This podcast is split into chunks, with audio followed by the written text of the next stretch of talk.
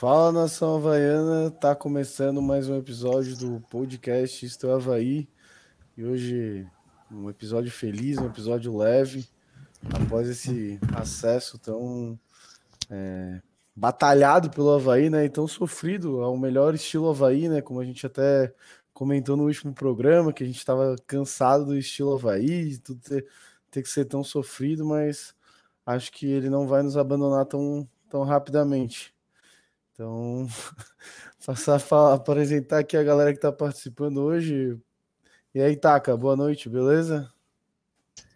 Boa noite, agora sim. É, foi um jogo realmente difícil. Acho que quem não chorou no segundo gol foram poucos. E bom, eu comento mais sobre o jogo durante o programa, mas estou leve, a semana vai ser leve, espero ser um ano leve. É, o que a gente sofreu esse ano não é para poucos, assim, né? É, é para poucos, na verdade. É, a gente sofreu o ano inteiro, tanto que chegou esse mês de novembro, eu já torcia para que chegasse o dia 28 e acabasse de uma vez essa Série B. Se fosse subir ou não, pelo menos tirava esse peso de mim. Então, acho que é isso. É isso aí. Também está hoje aqui participando meu irmão Felipe, sempre otimista nos Jogos da Havaí. Boa noite, Felipe. Boa noite aí, pois é, no, no, último jogo ali, quando tomou o gol, já pensei que, pô, já era, o time não estava conseguindo render, ainda bem que eu estava errado, a gente conseguiu virar o jogo, ganhar, ainda bem que o VAR agiu certo, né, eu não entendi também porque botar o Edson para bater, porque o aproveitamento dele não é muito bom, aí o VAR agiu certo, não nos ajudou, mas fez a justiça e a gente conseguiu subir para a Série A, o que é muito importante para o clube, e deixou 100% das pessoas no estádio felizes. Né? E boa noite também para o Alexandre, que hoje veio de novo aí com, com nome diferenciado. Boa noite, Alexandre. Boa noite, Fernando Leite. Boa noite, Felipe Leite. Boa noite, Vinícius Leite. Boa noite, Gabriel Takazaki. E estou feliz, estou aliviado, estou me sentindo melhor, a gente lutou o ano inteiro por esse acesso, esse acesso veio. Não veio como eu queria, que era de uma forma mais tranquila, menos apavorante de, do acesso chegar no último jogo e no último minuto do último jogo. Precisa disso, Havaí? Eu não quero ser repetitivo, mas estou feliz de toda forma. Foi um acesso muito obrigado, muito lutado e muito merecido para o Havaí. Bruno Silva tem muito disso, muito desses méritos são dele, do nosso grande volante Bruno Silva. E é a ele que eu dedico esse programa. Em várias ocasiões que o Havaí consegue é, sucessos, triunfos, eu tiro a barra, deixo o bigode e assim o fiz. É o bigode do triunfo.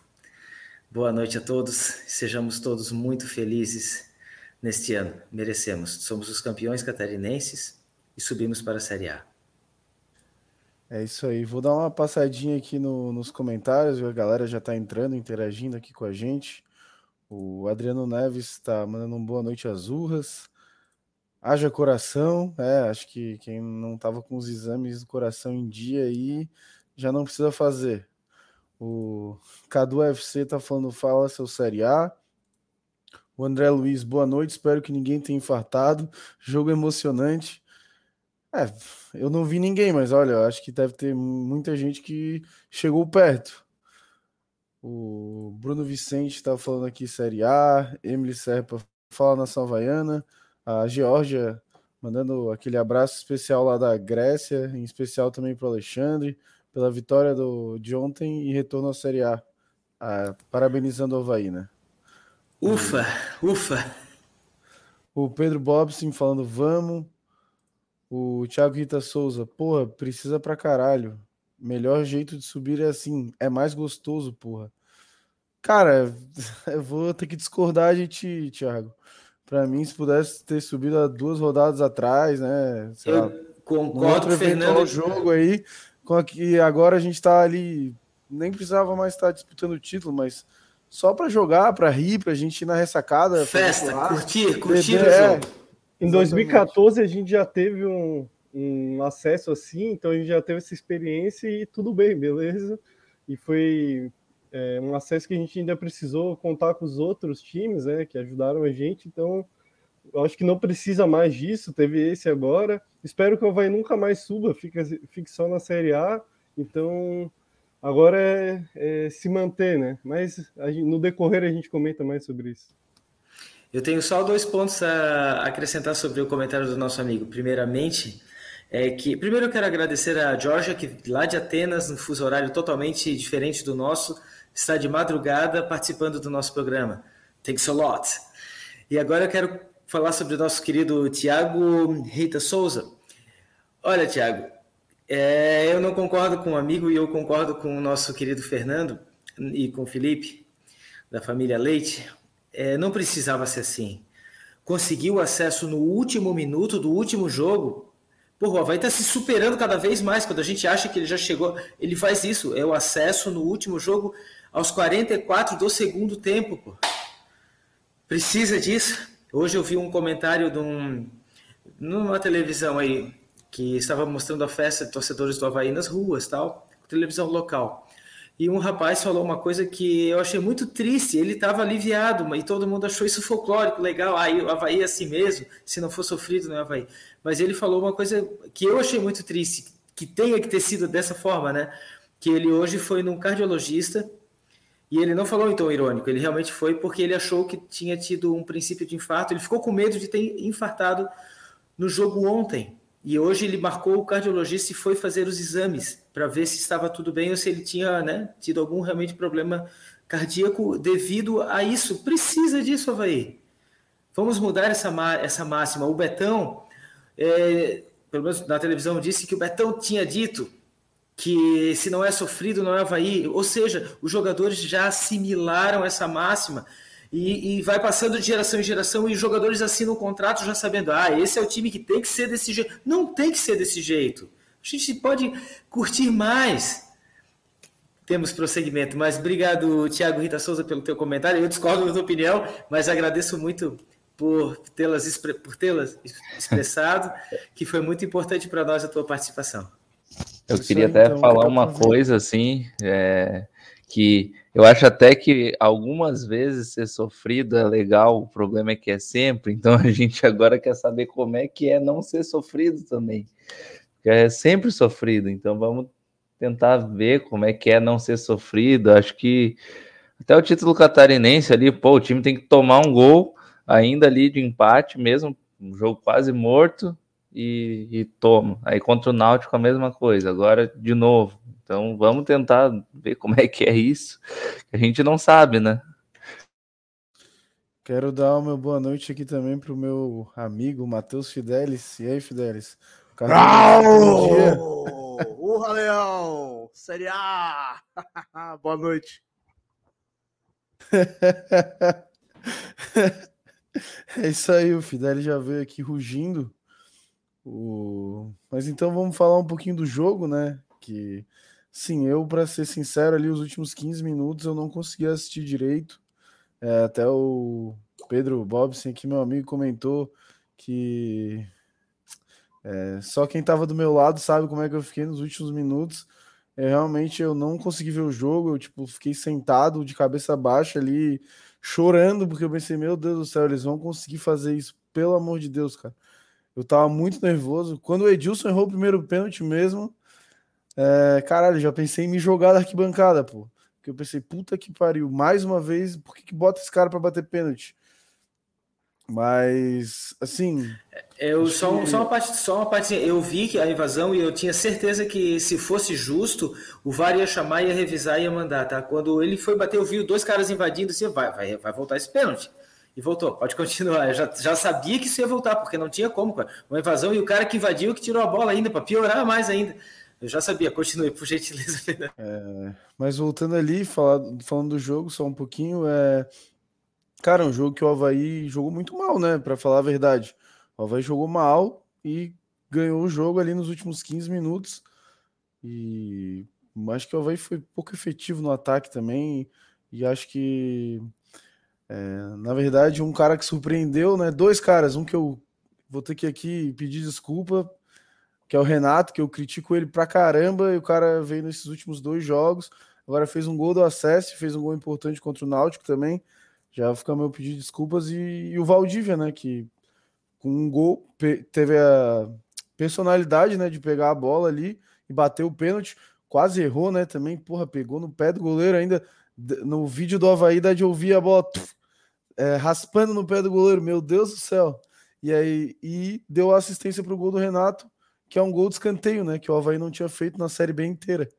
Então, eu queria que os amigos falassem um pouco se concordam também, que o Havaí fez um jogo fraco. É, fez, pode... principalmente o primeiro tempo. O Havaí perdia muita bola, eles não estavam conseguindo trocar passe. O Lourenço foi muito mal, um jogador que foi muito importante para o Havaí. Enfim, vários jogadores foram mal. O Vinícius Leite, que não é nenhuma novidade mal, na minha opinião.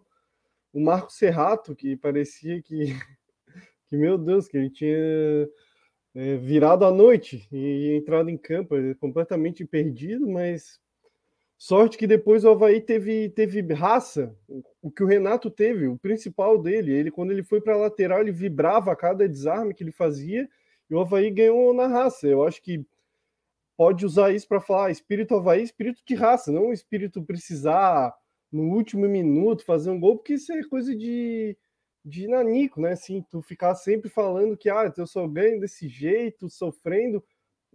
Com certeza não, a gente pode ver até em 2009 o Havaí ganhou 3 a 0 goleou o campeão brasileiro, jogando bonito para frente. Eu acho que dá para ganhar de todas as formas, não precisa ser só de um jeito, né?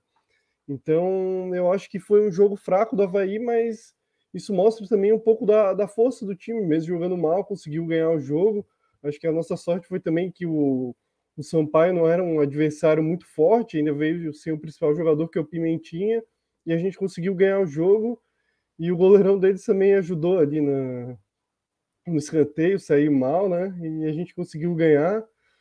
O, o Gladson fez uma, uma defesa importante ali no, no final, um cara que eu critiquei muito e eu acho que, que, ele, que ele realmente merecia a crítica em alguns momentos.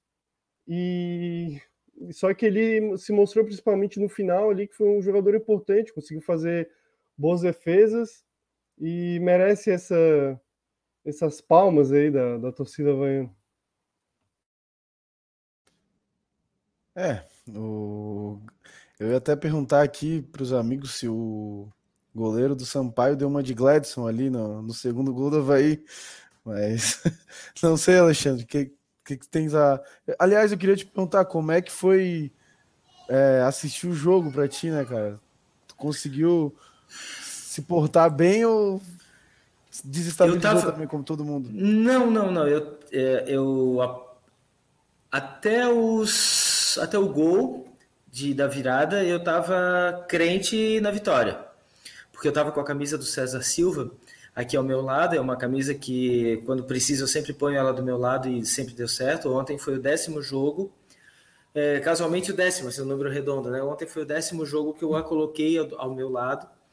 E o Havaí nunca perdeu com ela do meu lado, nunca. Só que desses até então nove jogos, né? Ontem, ontem foi o décimo, houve dois empates e o empate não servia para o Havaí. Né? O Havaí precisava vencer o jogo. Então eram até então dois empates e o resto tudo vitórias. Agora são oito vitórias e dois empates em dez jogos.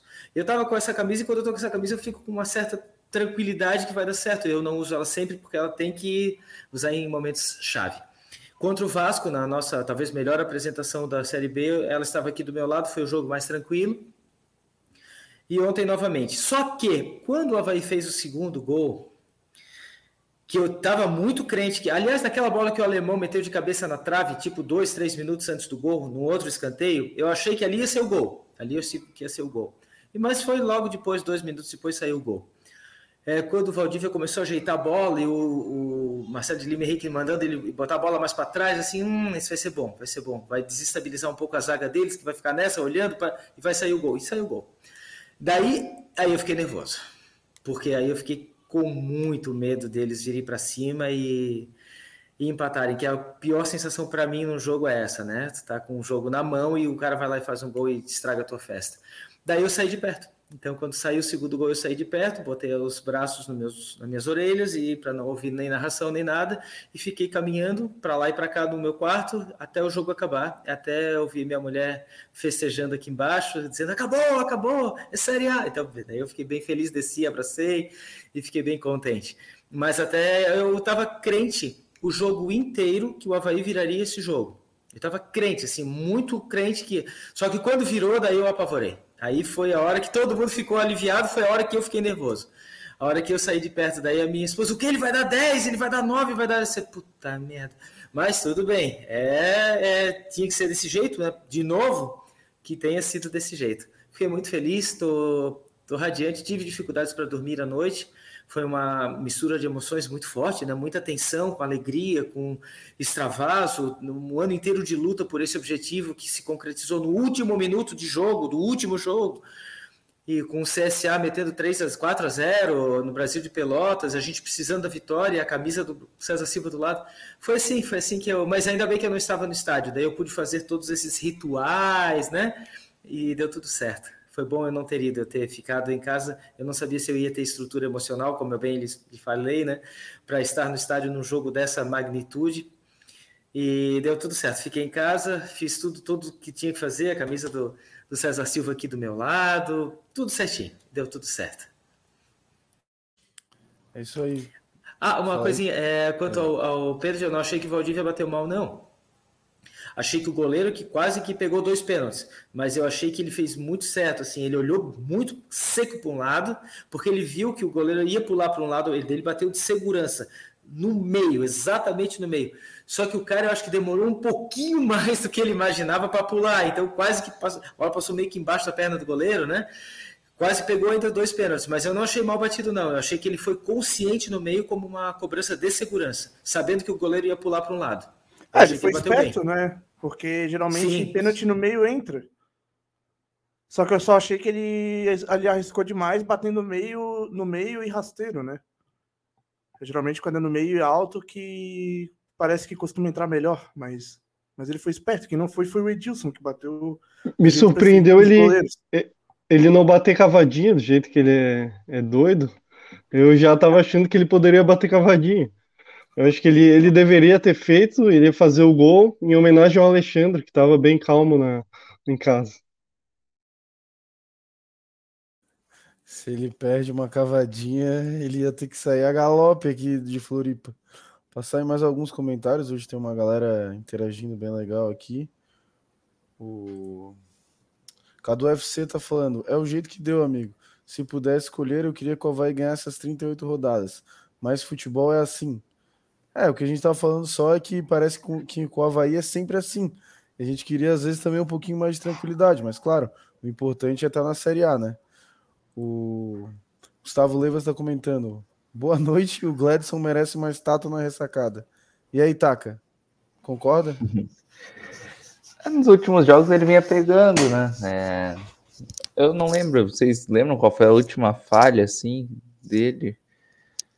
Uma bola. Contra o Guarani. Contra o Guarani ele falhou. Ah, tá. Mas contra o Guarani também, o time inteiro falhou, né? Mas ele vem bem.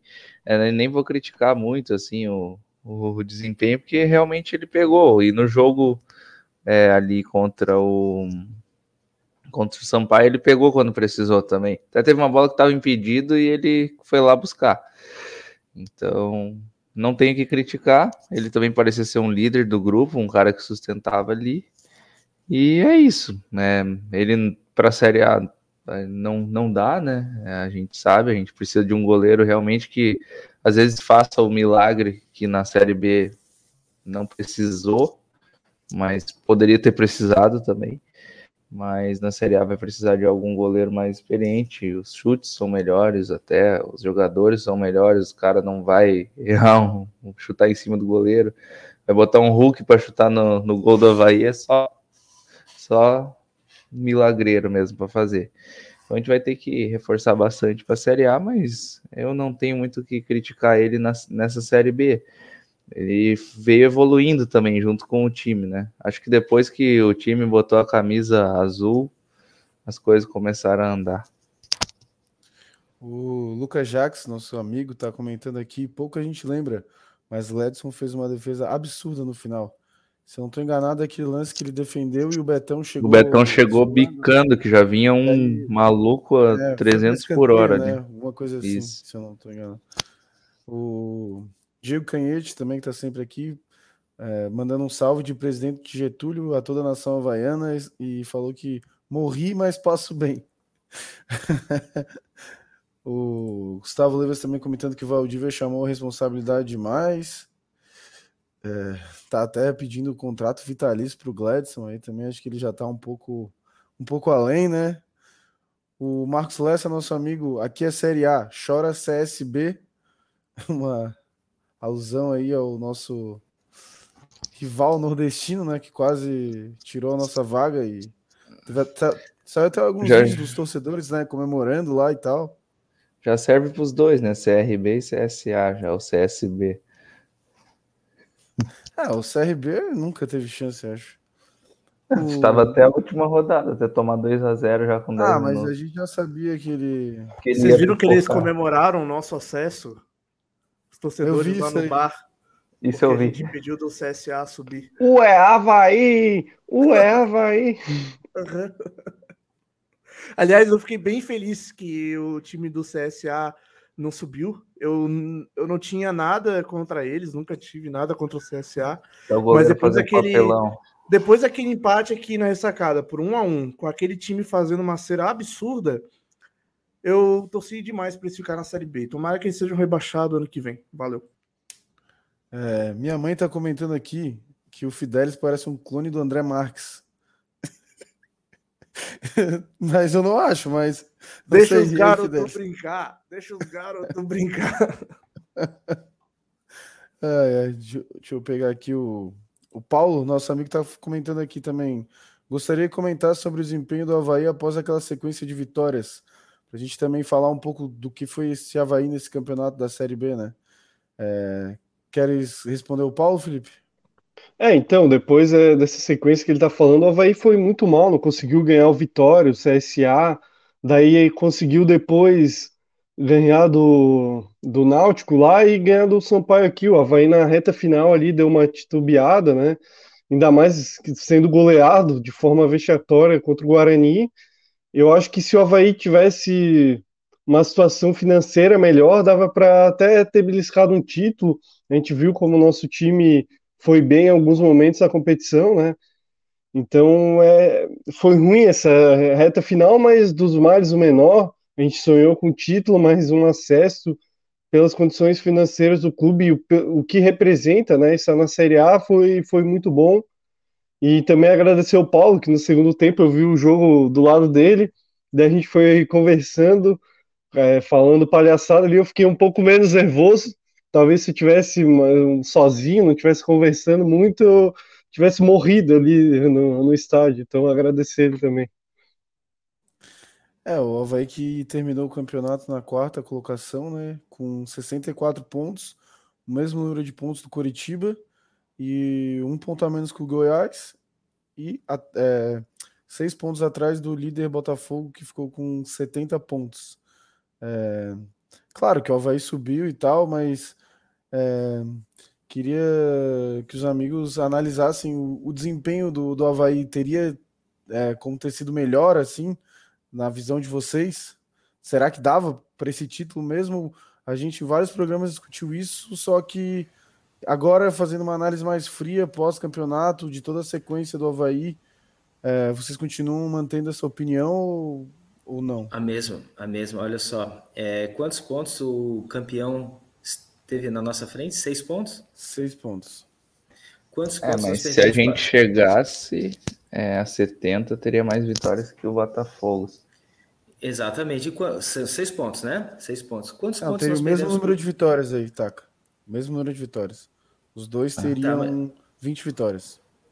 Então, tudo bem. Uh, quantos pontos nós perdemos para o Brusque? Ganhamos um em seis, né? Nos perdemos as duas pro Brusque, não foi? Não, Esse tipo o Guarani 0 Empatou em 0x0 lá no Augusto Bauer, que o Edilson perdeu Isso, o pênalti. Perdeu o pênalti. Ainda deram então, para ele bater o pênalti decisivo ainda. Perdemos cinco pontos. É, meu Deus. Perdemos cinco pontos para o Brusque. E perdemos um ponto para o Vitória no, no apagar das luzes. Dois, sem um dois, sem dois. É, dois. Três para o Remo, que foi rebaixado, três para o Confiança, um, ah, é, dois para o Brasil de Pelotas, é, vários pontos. que nós, nós poderíamos Sem contar tranquilamente o... ter sido campeões. Tranquilamente. O jogo do Botafogo, quem tomou no último lance de jogo, que tiraria dois, variar, um ponto né? dos caras e jogava dois para nós. Né? Exatamente. Então, aí já tiraria três pontos. Só, só o Brusque, só o Brusque que a gente não ganhou do Brusque, os dois jogos, a gente já poderia estar tá, tá brigando pelo título, brigando mesmo, assim, cabeça a cabeça pelo título. E como o Taka falou, era só não ter tomado aquele gol do Botafogo, o campeão era o Havaí, se isso acontecesse. Então eu acho que dava sim, bem, bem, bem realisticamente daria para ter sido campeão da Série B. Fora também que a gente perdeu seis pontos pro Curitiba, né? É, se a gente tivesse ganho a partida deles aqui na ressacada, ou pelo menos empatado, talvez o próprio elenco teria se engajado mais na, na luta pelo título, porque naquela época o Botafogo, eu não sei se o Botafogo ainda tá, não estava nem no G4, eu acho, cara. Que o Botafogo ele deu uma arrancada ali no final, né? Isso, então, é, foram nove vitórias seguidas. É, então. Eu, ali time... não, mas ali ele estava em alta, mas não tinha entrado ainda. Uhum, o time que estava realmente assim com a taça na mão era o Coritiba. Se a gente tivesse ganho do Curitiba aqui ou tirado pontos dele, talvez o próprio elenco tivesse, tivesse engajado mais na luta é. pelo título. Naquela rodada, se a gente tivesse ganho do Curitiba, a gente era líder, né? Essa era. Sim, e aquela palhaçada da primeira rodada de botar três titulares, né? E levar o time todo expressinho, aquilo ali também Pô, deu três pontos para o Curitiba que acabou parando na nossa frente com o mesmo número de pontos. Olha só, como a gente, como daria para ser campeão, sabe? Como daria. Mas eu não estou reclamando, não. Subimos, estou feliz demais, não vou reclamar de nada, não vou reclamar de ninguém, estou feliz da vida. Ah, no, no final das contas, com, com a todas as circunstâncias aí, a gente se deu muito bem, bem demais, né? E até vale destacar, né, que, cara, já é o terceiro acesso do Havaí nesses últimos anos aí que é sofrido pra cacete, assim, que o time começa meio que dar uma balanceada ali na reta final. 2014 foi assim. 2018, que para mim foi o, único, o último time realmente bom do Havaí, assim, de se ver jogar, também aconteceu isso, apesar da gente. 16 ter... foi mais tranquilo, né? Que daí é, 2016 foi, uma foi rodada tranquilo e, eu, e isso que eu não acho que o elenco era tão bom assim, era bom, mas eu achava o time de 2018 melhor, por exemplo, do que 2018. É um time que, que se encaixou. Arrancada, né? é um time que se encaixou. Né? Exato, 2016. Igual o Botafogo agora. Uma arrancada absurda. A gente tinha um cara que fez a total diferença, que era o Renan. E eu e acho que o time de 2016 era, era melhor do que o 2018, na minha, na minha visão. Tinha mais banco. A gente tinha banco. O, o Judson, que é um, melhor, um dos melhores volantes da história do Havaí, era banco do Havaí em 2016, para ver o banco que a gente tinha. João Felipe era nosso banco, cara. A gente tinha o William Batoré no banco. Olha só o banco. A gente tinha um zagueiro do Arsenal no banco. É, alguns jogos o, o quem? O João o Felipe menino era titular. Só é, que daí ele, nos últimos jogos ele começou a jogar mal, aí teve até o banco, é. é, teve, teve até o jogo lá em Londrina, eu acho que foi, que o Claudinei tirou ele ainda no primeiro tempo, eu acho. O Geninho, é, ele estava entregando, ele parecia o João Lucas em Campinas, ele entregava tudo, tomou um cartão amarelo, aí parecia que ser uhum. expulso, aí tirou ele. Esse jogo, é, esse acesso foi sofrido no, no, na reta final desse jogo, que o Londrina fez uma pressãozinha ali, só que, pô, eu tava no estádio e tava muito confiante, porque a gente tinha um cara assim fenomenal, que é o Renan, ele, ele era incrível. Tu chutava em gol e tu falava, cara, ele vai defender, ele é, ele é demais, ele vai, ele é, sim, ele sim. é um paredão mesmo. Então foi mais tranquilo por isso, porque a gente tinha segurança na, na defesa, os zagueiros muito bem, é, o, o alemão de Betão. lateral assim, é, era o Betão e o Fábio Sanches, os laterais muito bem, o próprio ah, alemão é. e o Capa Olha também. então só, e na reserva o zagueiro que é da seleção hoje, hein? Essa isso. era a reserva do cara. Fora que naquela época, vale ressaltar naquela época, o Capa, ele era o super Capa. É verdade. Em 2016, o Capa jogou muito bem. Sim, então eu acho que o time 16 era, era melhor e outra. Tu sofreu tanto assim, Felipe, ou nem sofreu tanto lá, lá em Londrina, mas não era o último jogo. Ainda tinha um jogo aqui contra o Brasil de Pelotas, cara. Então é, foi muito tranquilo. A gente já foi, campeão, foi vice-campeão aqui, mas a gente já estava na Série A no jogo anterior. Aqui foi só o empate com o Brasil de Pelotas que nos garantiu o vice-campeonato brasileiro, com medalha, com troféu, com tudo, cara. Vice-campeão vice brasileiro é título.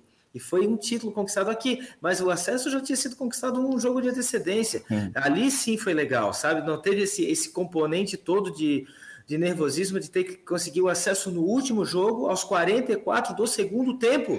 Pelo amor, né, Havaí? É isso aí. Eu acho até que o acesso de 2016 foi mais difícil para quem estava na arquibancada do que para os jogadores, porque o calor mesmo estava de matar que nem o Felipe falou. Eu vou pegar uma pergunta aqui do Diego Canhete, que, é, que também já vai passando para o nosso próximo assunto. É, se o Havaí deve renovar com o Claudiola, um título e um acesso, que centenário. É, então, eu, eu vou passar essa batata quente para o meu amigo Gabriel Takazaki aí. E aí, Taka? Renova com o Claudiola, independentemente da diretoria que assumir. E aí? É difícil essa pergunta, mas assim, quem a gente colocaria no lugar? Né? E eu acredito que ele é o técnico que tem o perfil para fazer o Havaí não cair. Ou chegar o mais próximo de não cair. Porque na Série A não adianta propor jogo, né? Em 2009 a gente propunha jogo, fazia um jogo bonito, mas hoje em dia a realidade é totalmente diferente. Pega um elenco do Flamengo, Atlético Mineiro, Palmeiras, não tem como jogar aberto com esses caras. Vai tomar 3, 4, 5, vai ser goleado atrás de goleado. Então é. Eu acho ele até uma boa opção. É, se eu não me engano, foram do, duas vezes que ele foi técnico do Havaí na Série A, né? E as duas vezes o Havaí ficou por um ponto de se safar. Foi 2015. Não, 15 não, né? Não, foi 2015. 15 era o Raul Cabral na, na, reta final. Ele foi só 17 ali, que o Havaí ah, tá. empatou com o Santos. por um ponto, ficou né? Ficou por um gol. ali. É. Isso, ficou por um ponto. E eu acho que é um perfil de técnico que me agrada para a Série A. Agora, se seria ele, aí é outro, outra é outro assunto, assim, né? Eu até acredito que ele é um cara bom, ele já tem uma identificação com o Havaí. É, tudo bem, ele irrita o torcedor, ele tem as teimosias dele, mas taticamente, tecnicamente, ele é um cara que, que me agrada, assim, né? Ele monta um estilo de jogo que o Havaí pelo menos se torna competitivo. Acho até que se ele tivesse ali no 2019, é, não teria sido um, um 2019, não, 2018, né, que a gente caiu. Não, foi 2019 que a gente caiu vergonhosamente. É, a gente não teria sido um saco de pancada tão grande, porque pelo menos taticamente o time seria um pouco mais competitivo. Mas eu não sei, vou até deixar os amigos comentarem. Vou passar para o Alexandre, que o Alexandre ele adora o Claudinei Oliveira, né? Não renovaria de jeito nenhum. É, respeito o trabalho dele, respeito a maneira dele jogar. Acho que ele é um, até um treinador razoavelmente bom. Um treinador com várias conquistas dentro do nosso Havaí. É com certeza o time onde ele conseguiu mais conquistas, ele tem uma certa identificação. É, mas as entrevistas dele mostram uma, uma, mágoa, pelo menos a mim, eu tenho essa leitura sempre, cara, que ah, se desse errado, você já tinha um Cristo para crucificar, você já tinha um cara para botar, para chamar de culpado, estava tudo desenhado para vocês crucificar. ou seja, ele, ele chama muito isso para si, sabe? Ele se incomoda demais. Outra, outra entrevista ele disse: ah, já falou para os jogadores, nenhum deles olha rede social. Pelo amor de Deus, 2021, ninguém vai olhar rede social. Por quê? Porque ele sabe que é paulada, cara. Então, eu acho, eu não sei se ele tá com o espírito de absorver. E outra, eu não gosto muito disso de ser sofrido toda hora. Ah, mas sem ele foi muito pior em 2019. Foi, concordo. Mas eu queria um treinador melhor do que ele, não pior do que ele, né?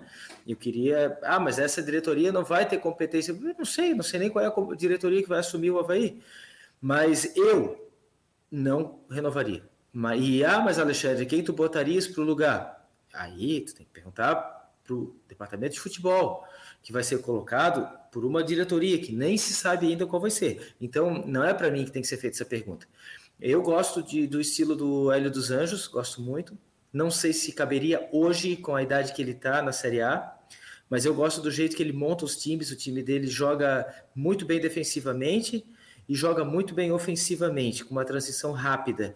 Ele é um treinador inteligente, é um estudioso de futebol. O Claudinei também é estudioso de futebol e também é inteligente. Só que o Claudinei tem uma maneira de jogar só. E é uma maneira que pessoalmente me irrita bastante.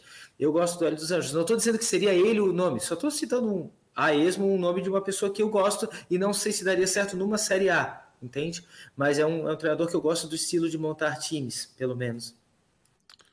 Vou é, ver que a galera. Deixa eu, eu só passar aqui nos comentários. Claro, claro. Posso, posso. O que a galera tá falando aqui, o, o Paulo Arthur Sens Coelho tá falando não, não renovaria com o Claudinei.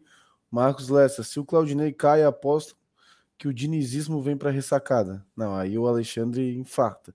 Se o dinizismo vier para ressacada. O Antônio R tá comentando. Primeiro que aqui.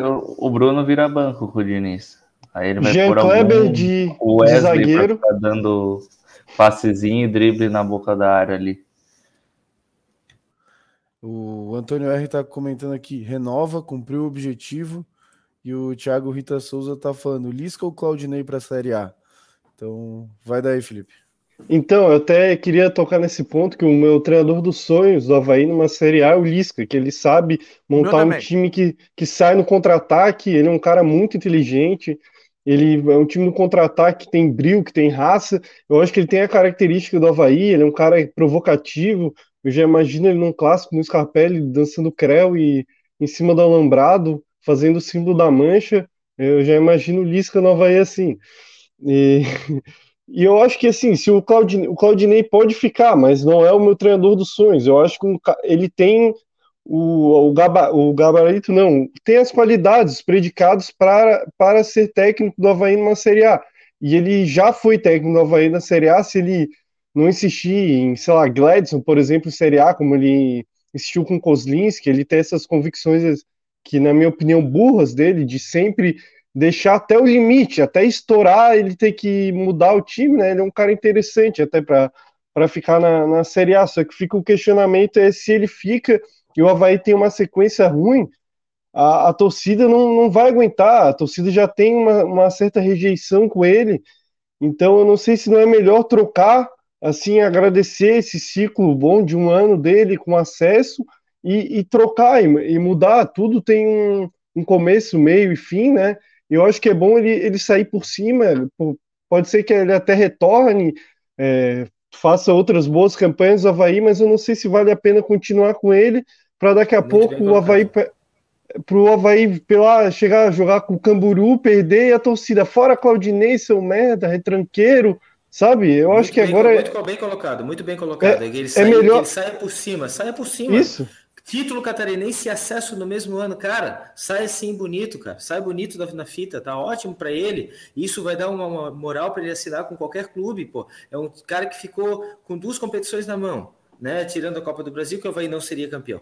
É, duas competições na mão, que era o campeonato estadual e o campeonato brasileiro. Ele teve êxito em ambas, cara. Sai por cima. Existe um, um ditado oriental: saltar do bonde no ponto certo. Eu acho que esse é o ponto certíssimo para ele saltar do bonde.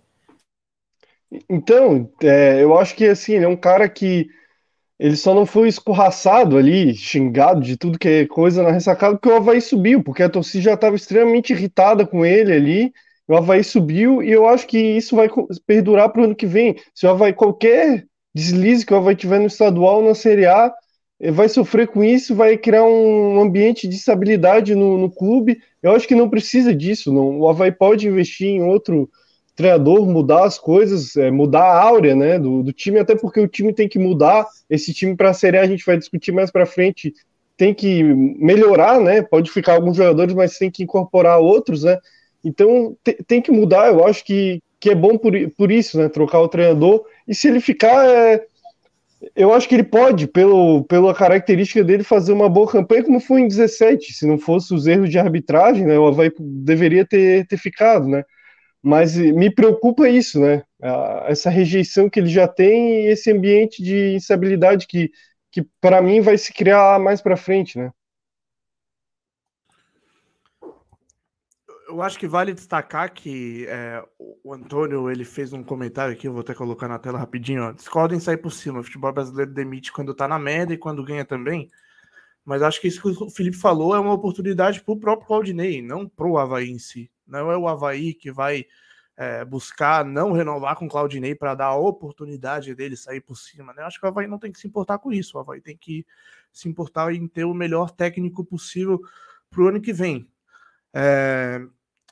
Essa pergunta eu acho ela bem difícil mesmo, como o Taka já tinha destacado. É... Eu acho que depende muito de quais nomes que o Havaí poderia trazer. Isso daí o departamento de futebol teria que analisar muito bem. Concordo com o Felipe também que ele já tem uma certa rejeição da torcida e bem grande, por sinal. Tu vai ver qualquer jogo do Havaí, tu vai ver os comentários, por exemplo, numa rádio ao vivo, metade dos comentários é reclamando do Claudinei.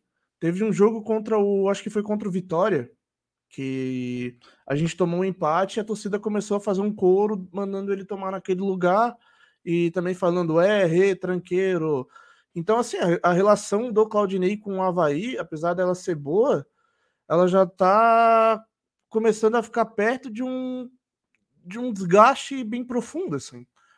É, o Claudinei, ele tem suas valências, que, por exemplo, eu acho que o time dele é, é organizado, porque tu consegue perceber que um time ele é treinado pelo Claudinei Oliveira. Não é um bando em campo, não é uma bagunça. É, e também ele é, um, ele é um técnico que deu para ver em outros anos e nesse também que ele tem uma gestão de grupo muito boa. Ele consegue fazer os jogadores correrem por ele. Eu não sei se se fosse outro treinador qualquer aí, é, vocês podem pegar qualquer exemplo. Se o Havaí iria subir, se os jogadores iam correr tanto assim em campo quanto eles estavam correndo, com toda essa estabilidade extra-campo.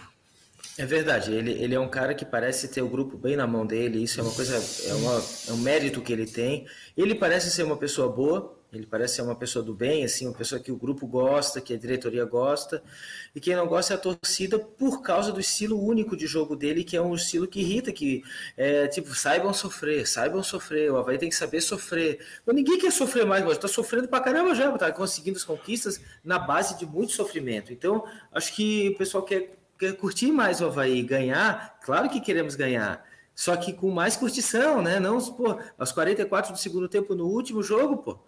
No último minuto, último jogo, isso tem sido muito a, a tônica, sabe? A gente não, não quer isso.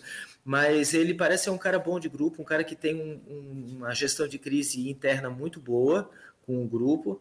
O grupo gosta dele e ele parece ser uma, uma pessoa do bem, assim, um cara legal. Só que, como o Matheus bem colocou, o Fidelis bem colocou, é, ele parece estar com desgaste já. As entrevistas dele mostram isso. Eu vi, eu, eu me atentei bastante na entrevista de campo dele quando acabou, já dizendo: ah, viu, estava tudo já armado para acharem um culpado se desse errado. Sim, meu Deus, vamos comemorar esse, esse acesso, cara. É só tu ver a reação dele. Tu viu a reação uhum. dele depois do jogo? Ele meio que vira pra torcida assim. Parecia o Cristiano Ronaldo depois de fazer um gol com a torcida vaiando ele. Só faltou Sim. fazer isso, assim, só faltou fazer isso. Ou tirar a é, camisa é, e mostrar os músculos, assim, só faltou fazer isso. Mas isso é só, ruim, cara, isso é ruim. É, né? Só completando também o que eu ia falar das valências dele, né? E também ele tem uns pontos negativos que eu acho que esses pontos negativos eles irritam muita gente. Um deles é, é a teimosia que ele tem. Muito também dessa teimosia vem disso dele querer manter o grupo na mão por exemplo, uma parada que eu acho ridícula, eu acho uma retardadíssima, idiotice sem tamanho, assim, negócio que me deixa puto da cara e que eu acho que o presidente, qualquer presidente deveria intervir nisso, é nessa babaquice dele com o goleiro. De, ai, eu não posso mexer no meu goleiro titular, porque senão eu vou perder o grupo, os jogadores vão ficar chateados. Porra, vai se ferrar, velho. Tem que botar o melhor goleiro em campo e deu, não tem que ficar com essa. Pô, a gente se ferrou em 2017, a gente caiu em 2017, eu sempre vou bater nessa tecla, porque ele insistiu com aquele retardado do Kozinski no gol, cara. O Kozinski ele teve que fazer um lance absurdo contra o Fluminense para ele botar o Douglas. Ele não botou a porcaria do Douglas porque ele ficava com isso de ai, eu vou deixar o titular aqui do ano passado. O titular do ano passado não, Kozinski era banco do, do Renan. O Renan saiu, Aí o Havaí trouxe o Douglas para ser o titular e ele ficou deixando o Kozinski um puta tempo ainda na Série A. Ele precisou fazer um lance absurdo, assim. É, só faltava o Kozinski pegar a bola e botar para dentro do próprio gol para ele colocar o Douglas para agarrar. E foi praticamente isso que ele fez contra, lá na frente do Henrique Dourado. Ele decidiu tentar driblar o artilheiro do Brasil e se fudeu. Aí, o, aí ele colocou o Douglas e o Douglas entrou. Era um puta goleiro bom, salvou a gente em vários jogos, ganhou jogos e por uma vitória o Havaí não ficou naquela Série A. Provavelmente, um se tivesse um ponto, nenhuma vitória, é um, ponto, um, gol, um, ponto, um gol, um gol, a gente, um gol. Agora, eu também acho que fala... nesse ano poderia ter acontecido da gente ter tido um acesso mais fácil se ele tivesse colocado o Vladimir.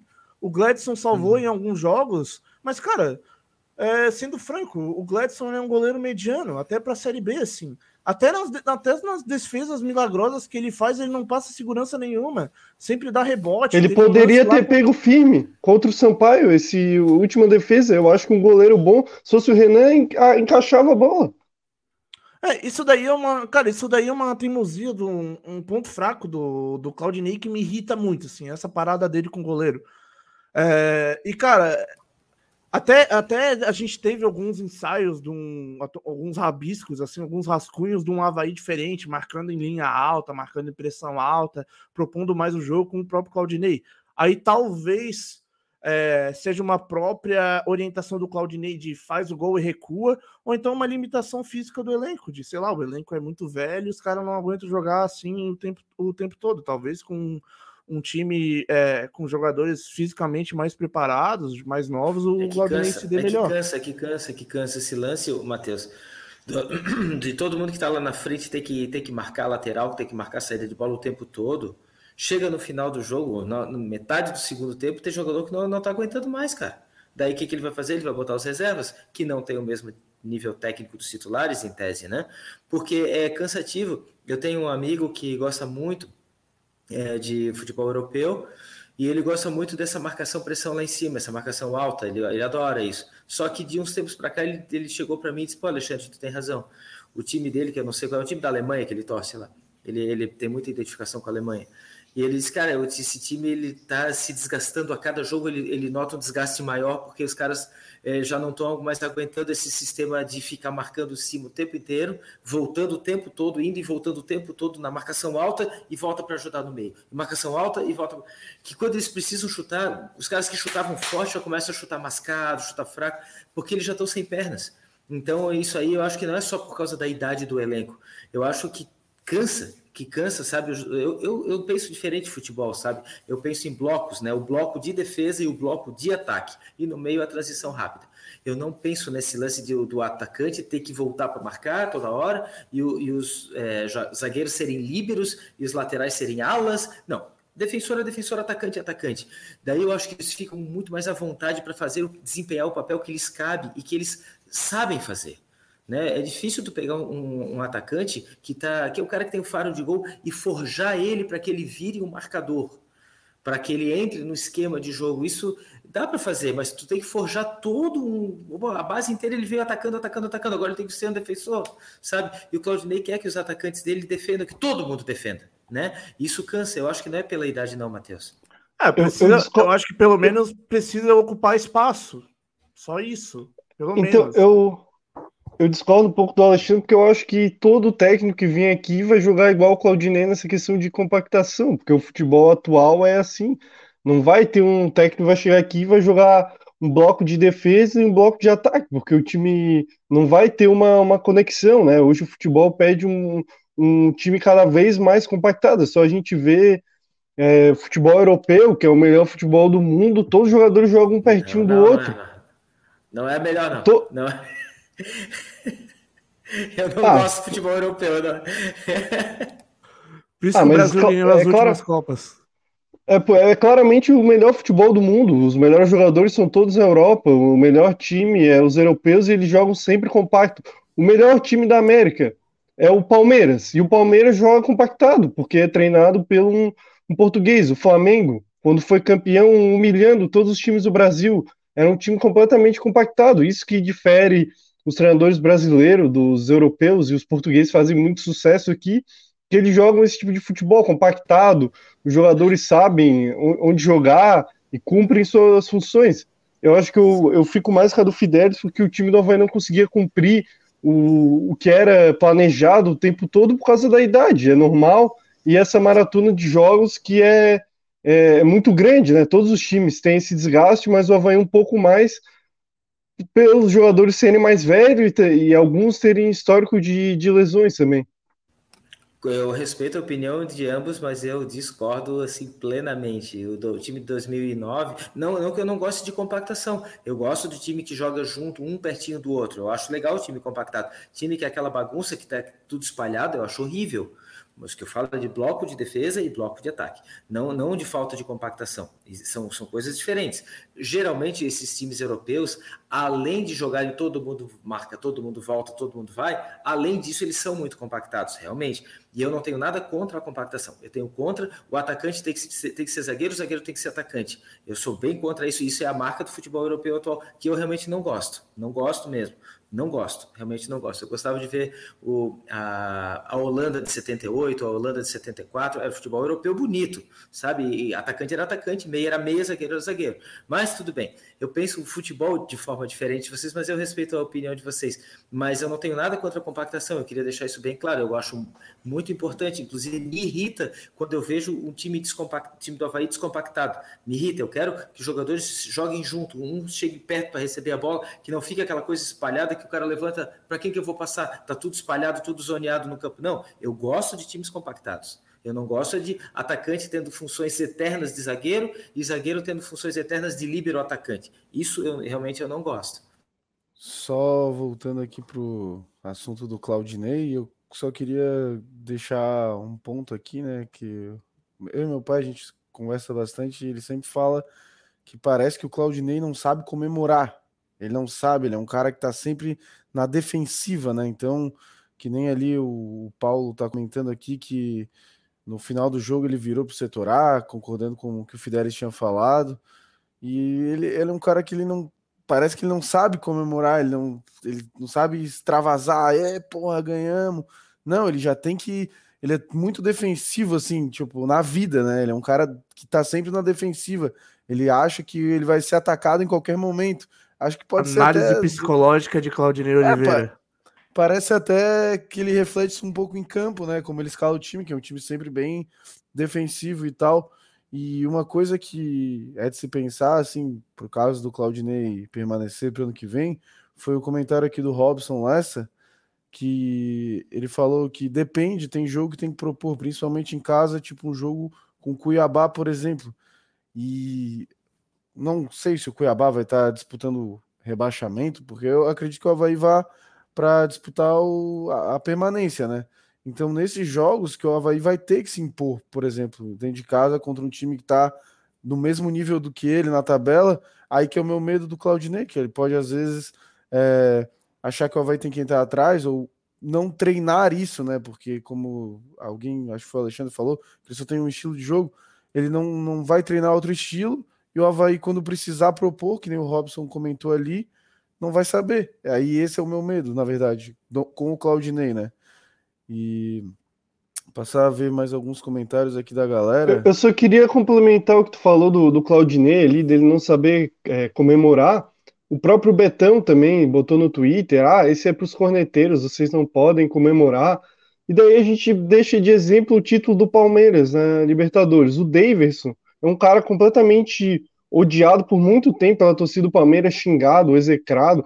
Tinha várias mensagens, ele recebe mensagem: ah, você é o, o pior jogador do mundo. Aí ele responde: obrigado, críticas construtivas são bem-vindas. Ele foi lá, foi campeão, fez o gol, chorou, se emocionou, é, agradeceu a torcida do Palmeiras, o próprio Abel.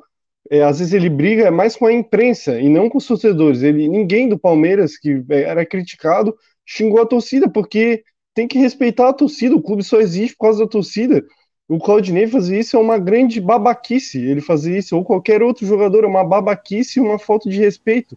Ele deveria ter Concordo. tomado uma, mão, uma mãozada na cara. Não, é assim, deveria. Não, não, não acho que de, devem fazer isso de verdade. É só uma suposição, sabe?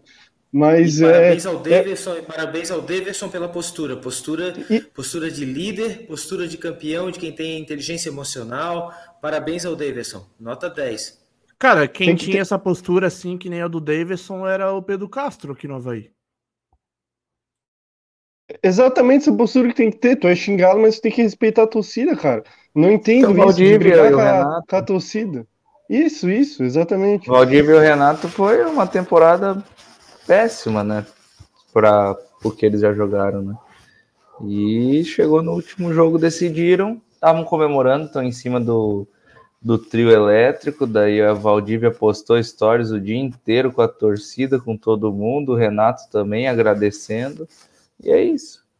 Mas o Claudinei já na entrevista realmente ele já jogou essa, falando que ele é profissional e ele não ia ficar nessa de puxando o saco de ninguém na torcida, ele falou isso, né?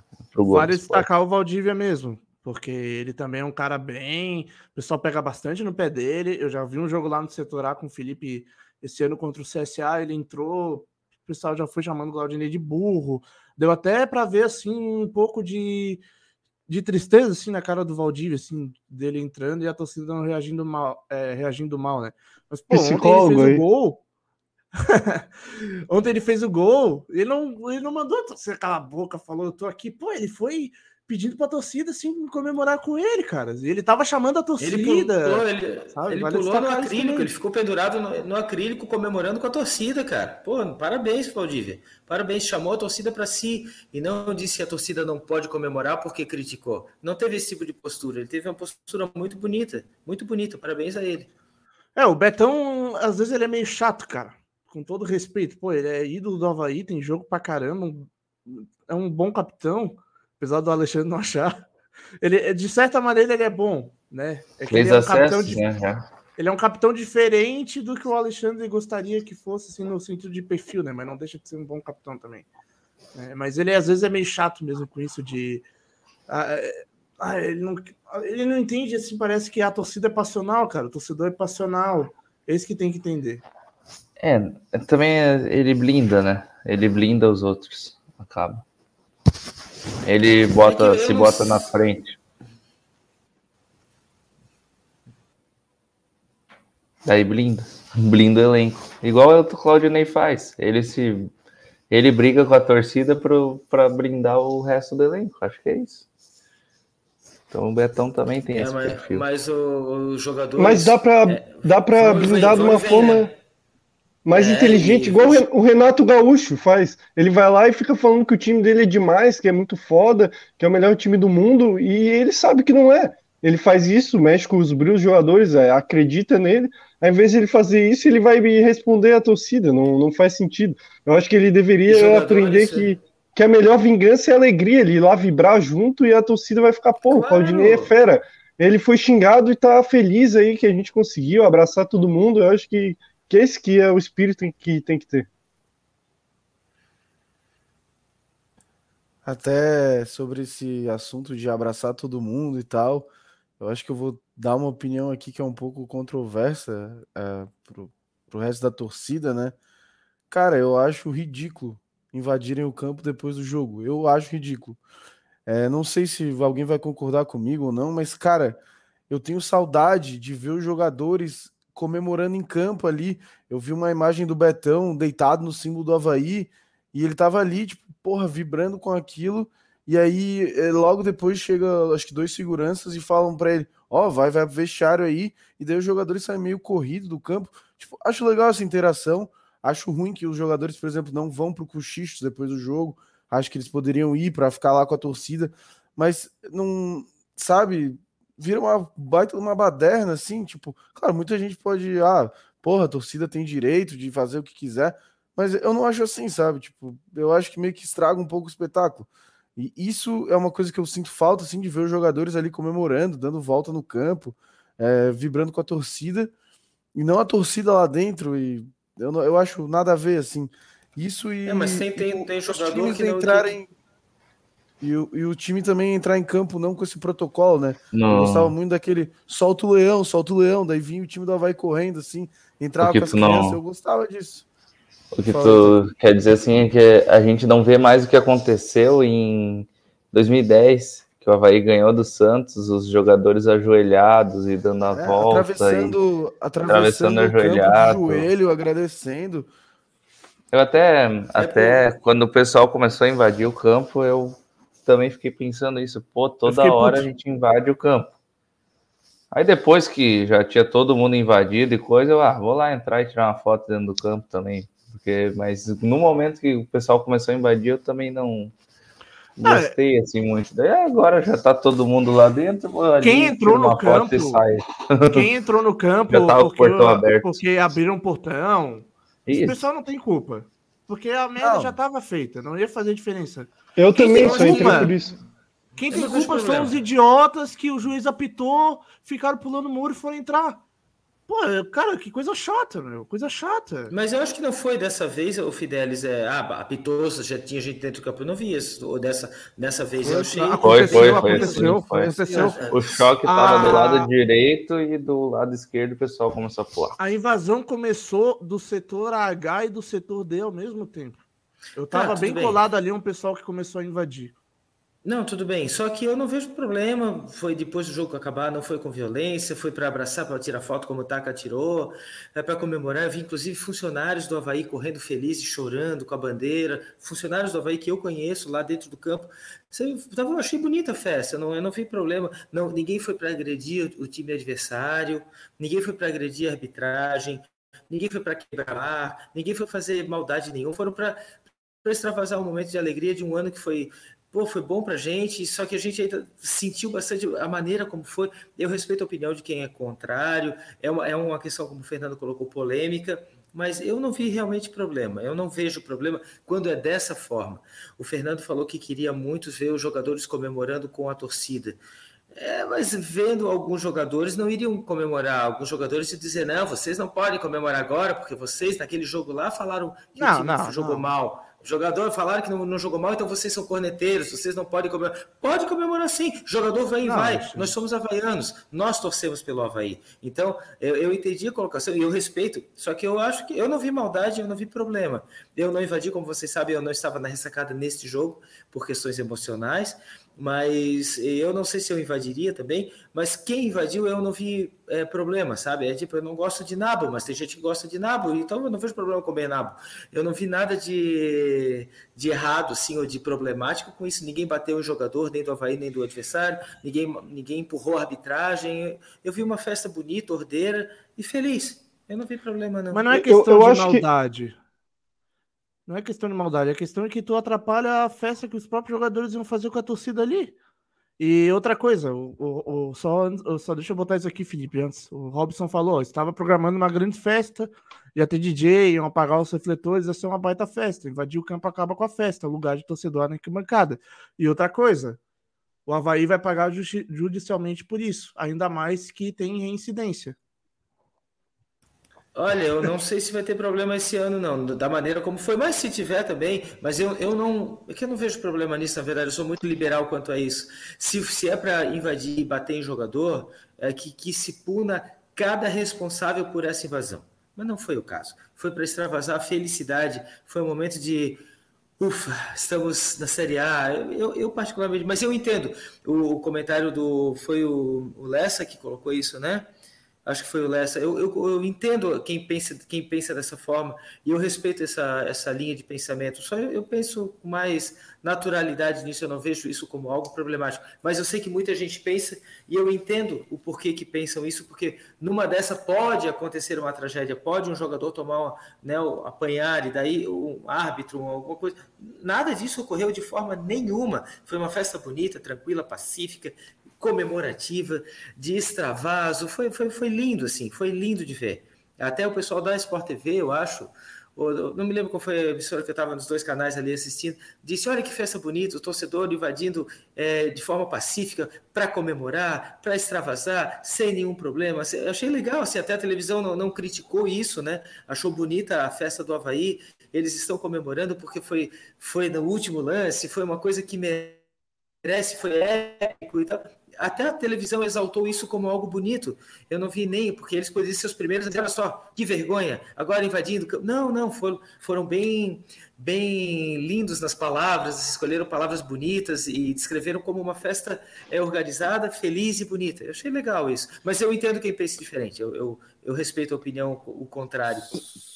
Só, Só que pra... a questão é que a torcida vai estar fazendo isso sempre. Eu acho que como foi, ah, 2014 ou 18, ah, beleza, mas sempre, toda vez que o Havaí conquista alguma coisa, invadir o campo é, é exagero, uma vez ou outra, beleza.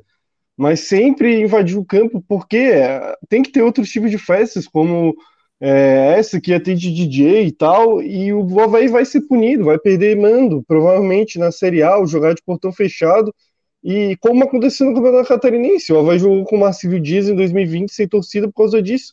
Provavelmente o árbitro botou em súmula Havaí vai perder mando, porque não é certo fazer isso, invadir o campo, não é o que a CBF recomenda. Então a gente tem que parar de fazer isso. Pode ser, é legal. Eu já eu até entrei depois no campo, porque abriram, o portão, beleza, legal, sim, tem os seus pontos positivos, mas o, os contras, que ela vai ser punido, é muito pior, né? Eu acho que, que dá para fazer uma festa legal, talvez para algumas pessoas não tão quanto invadir o campo é, na arquibancada. Então, eu acho que já, já passou do, do, do ponto, assim. Eu acho que na próxima, o título catarinense agora em 22, vamos ficar na arquibancada e não, não vamos invadir o campo. Mas eu acho que já dá, já dá para passar. Pode falar, Felipe. Não, só rapidinho. Outra coisa, daqui a pouco, sabe o que, que vai acontecer? De tão repetitivo que tá virando? O Havaí vai mudar ali a grade do estádio ali. Não vai mais ter vidro no setor D. Vão montar uma grade alta. Vamos, vamos fazer alguma coisa daqui a pouco. É, só só para explicar minha opinião, tá? É, eu não gosto que a galera invade quando o clube não abre as portas, como depois eles abrem para todo mundo poder entrar. E como o Felipe tá falando ali, é só um, uma reflexão que eu deixo é, cara, eu não sei se vocês veem a torcida dos outros times invadindo o campo, o Atlético Mineiro, alguém invadiu o campo, eu não sei, eu não vi o jogo, mas vocês veem alguém invadindo o campo lá? E outra coisa, é, de se pensar, né? Do mesmo. Ah, o Havaí ganhou, lindo, invadiram o campo. E se o Havaí perde? Os caras invadem o campo também e é complicado, né? E acho que isso pode ser que deixe algumas sequelas, né, entre aspas, que o Havaí provavelmente vai perder mando na Série A, o que pro Havaí é péssimo, né, porque o Havaí depende muito dos jogos em casa e da, da pressão da torcida. Só vou ler uns comentários aqui antes de a gente passar para o nosso próximo tópico. O Leandro Costa está comentando: não sou contra a invasão. A festa é da torcida que ama o clube. O problema é que pode acontecer da torcida querer invadir o campo e fazer o que a torcida do Grêmio fez. É, como, como eu comentei ali, o Robson Lessa está comentando aqui que não vê problema, mas está se tornando repetitivo. E o Leandro Costa está falando aqui que o clube não divulgou de forma correta essa festa, não pediu para a torcida não invadir. Todo mundo sabia que isso ia acontecer, é muito fácil invadir o campo na ressacada. Cara, acho que não tem que pedir para a torcida não invadir, né? Eu não sei, acho que o lugar de quem está no campo é jogador e o pessoal que está trabalhando ali, como jornalista, câmera, e todo, todo o staff do Havaí do outro time, né? É, e vale também ressaltar, a festa é da torcida, mas a torcida pode fazer festa na arquibancada. É. Os jogadores, porra, os caras jogaram meses com salários atrasados e não podiam comemorar ali no campo, tiveram que ir pro vestiário. E o, só para fechar aqui, o Luiz Fernando tá comentando que provavelmente não são sócios e não iriam nos primeiros jogos da Série A. Na real, são os irresponsáveis. Bom, então acho que tá falado aí. Quem gosta, gosta. Quem não gosta, não gosta. Só esperamos que o Havaí não, não perca mandos de campo com isso, né? Aí agora a gente vai fazer um exercício de reflexão, vamos brincar aqui de diretor de futebol do Havaí, né? E vamos dar uma avaliada no nosso elenco atual e ver o que, que a gente. Quais jogadores a gente manteria, o que, que a gente mudaria nesse elenco para a disputa da, do Catarinense de 2022, da Recopa catarinense, né? Que vamos jogar contra um time aí que vai morrer na Série C. Quem sabe vai até para D, né? Nunca se sabe. Time pequeno, no caso. É, um time pequeno. É... Até o Brusque ofereceria mais riscos para o Havaí, né? Mas vamos lá. E já ofereceu, da... inclusive. É, já ofereceu. E para a disputa da, principalmente da nossa competição do ano, que é a, a Série A de 2022. Então, vamos começar aí pelos goleiros. É, a gente tem o André, o Cláudio Vitor, o Gladson e o Vladimir. É, Matheus Fidelis, queres começar tecendo tuas opiniões sobre nossos goleiros? Ah, eu acho que pode fazer assim, ô Fernando. Até a gente não, não chegou a organizar, né? Eu acho que assim, ó, jogadores de base, tu só fala, ah, esse daqui é da base, aí a gente não fala se deve ficar ou manter.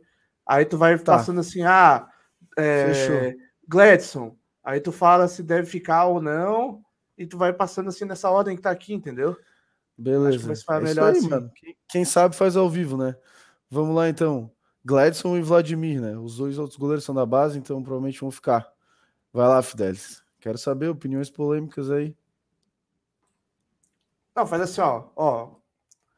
Tu quer que eu puxe? Eu vou puxar. Eu vou botar ele primeiro aqui. Vai lá, vai lá, vai lá. Vamos lá. Fala, o, okay, o André e o Claudio Vitor são da base. A gente não vai mandar esses caras embora. Agora o Gladson. Vocês ficariam ou obrigado e adeus? Para mim Obrigado é... e adeus. Obrigado e adeus, ou no máximo para terceiro goleiro por um salário baixo, só para realmente ser um tutor ali, mas para mim é obrigado e adeus. E aí, Alexandre? Ficaria com o Gladson para terceiro goleiro e manteria no elenco. Takazaki. Eu ficaria com o Gladson também, para terceiro goleiro, ou sei lá, segundo acho que não, mas terceiro para. Realmente ele já é um cara identificado com o Havaí, então é, vamos manter ele no elenco aí. A única coisa é que se o Claudinei ficar, daí eu já começo a me preocupar em ficar com ele até para terceiro. É verdade. Fernando. Obrigado a Deus. Valeu, Gladson. Muito obrigado, mas acho que tá na hora de procurar outro clube ou até se aposentar, né? Está com quase 40 anos. É, já tá na hora de curtir a vida, mas ele, ele é um cara que até poderia ficar como reserva, mas dá para vai buscar um cara um pouco mais novo para compor o elenco, até para treinar ele pro, pro futuro, ou apostar num desses da base. Então, acho que, que ele fez muito bem o papel dele na Série B, assim, é, em alguns momentos falhou, mas no final ali foi, foi importante, mas obrigado e adeus. Mas agora ficou, vamos ver se o que o Fidelis vai decidir aí. É o que eu vou decidir. É, cada um dá o seu voto, pô. Mas aqui. Eu, eu acho que foi quantos? É, obrigado e adeus. 2x2. Tá 2x2. 2x2? Ah, pra mim é, é obrigado e adeus. Então. Se é o desempate. O podcast estava aí acaba de dispensar o Gladson. É, é com obrigado, né? Vale ressaltar. Não. Com agradecimento. Não, e só para né? deixar meu ponto do Gladson é que eu não não renovaria com ele pelo risco de precisar dele em algum momento na Série A, que eu não confiaria nele na Série A.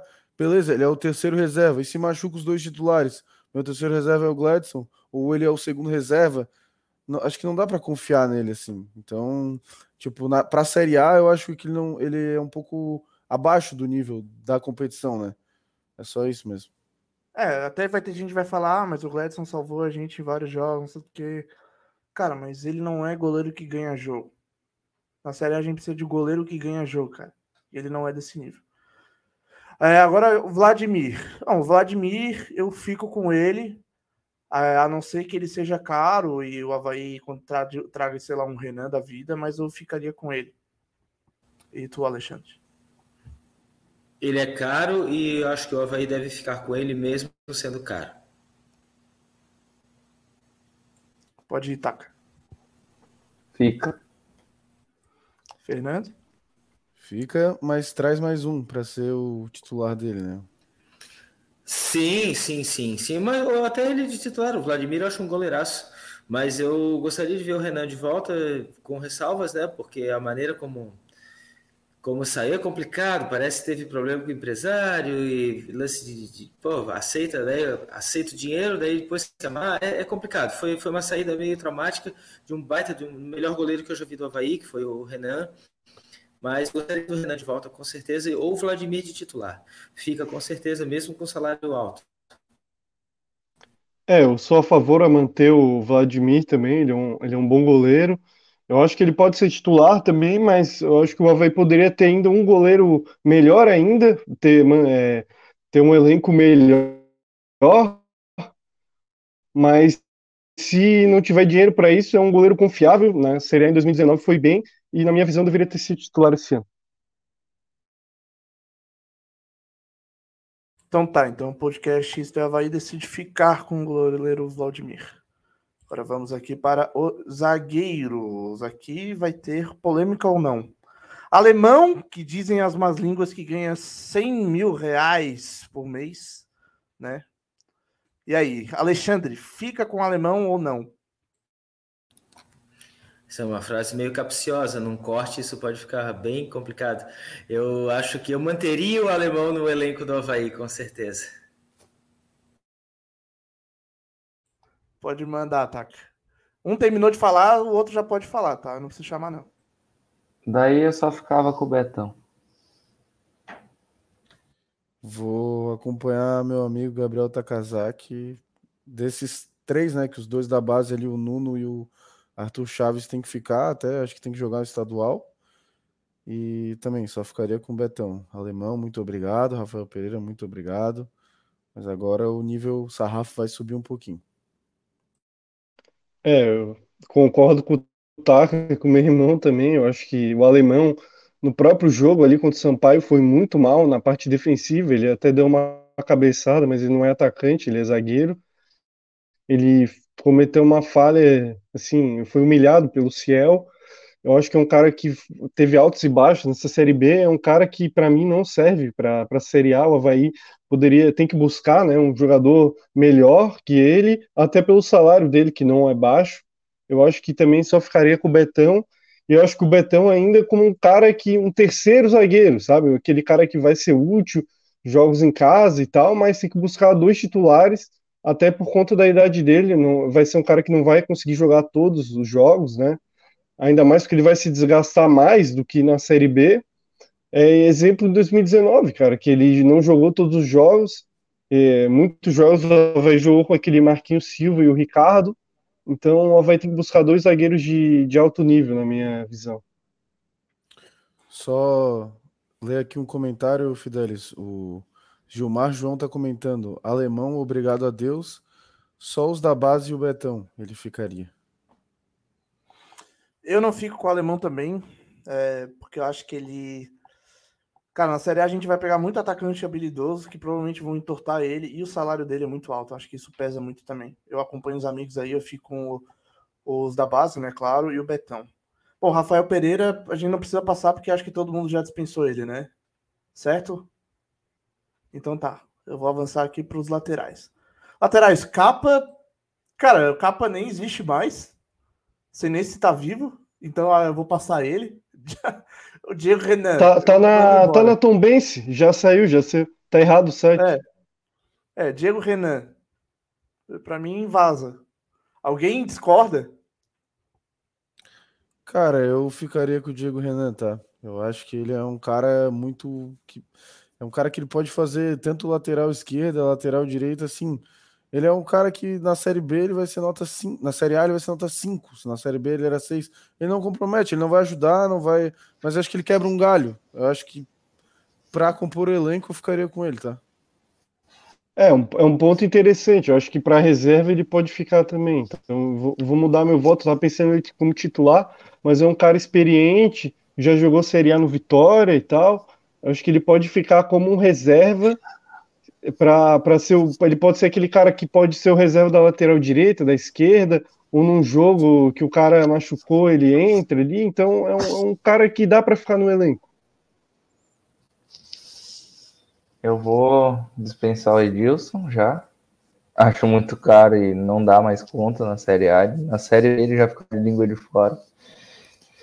E vou concordar com você, Diego Renan é um cara que não compromete, pelo menos. Agora o João Lucas vai embora também. não tá aí, né? Mas ele vai.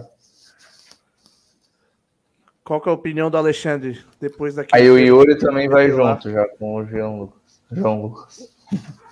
Eu, eu mantenho o Yuri e você é o único que vai manter o Yuri, porque eu sei que ele tem uma rejeição muito ah, grande. Ah, para, Alexandre.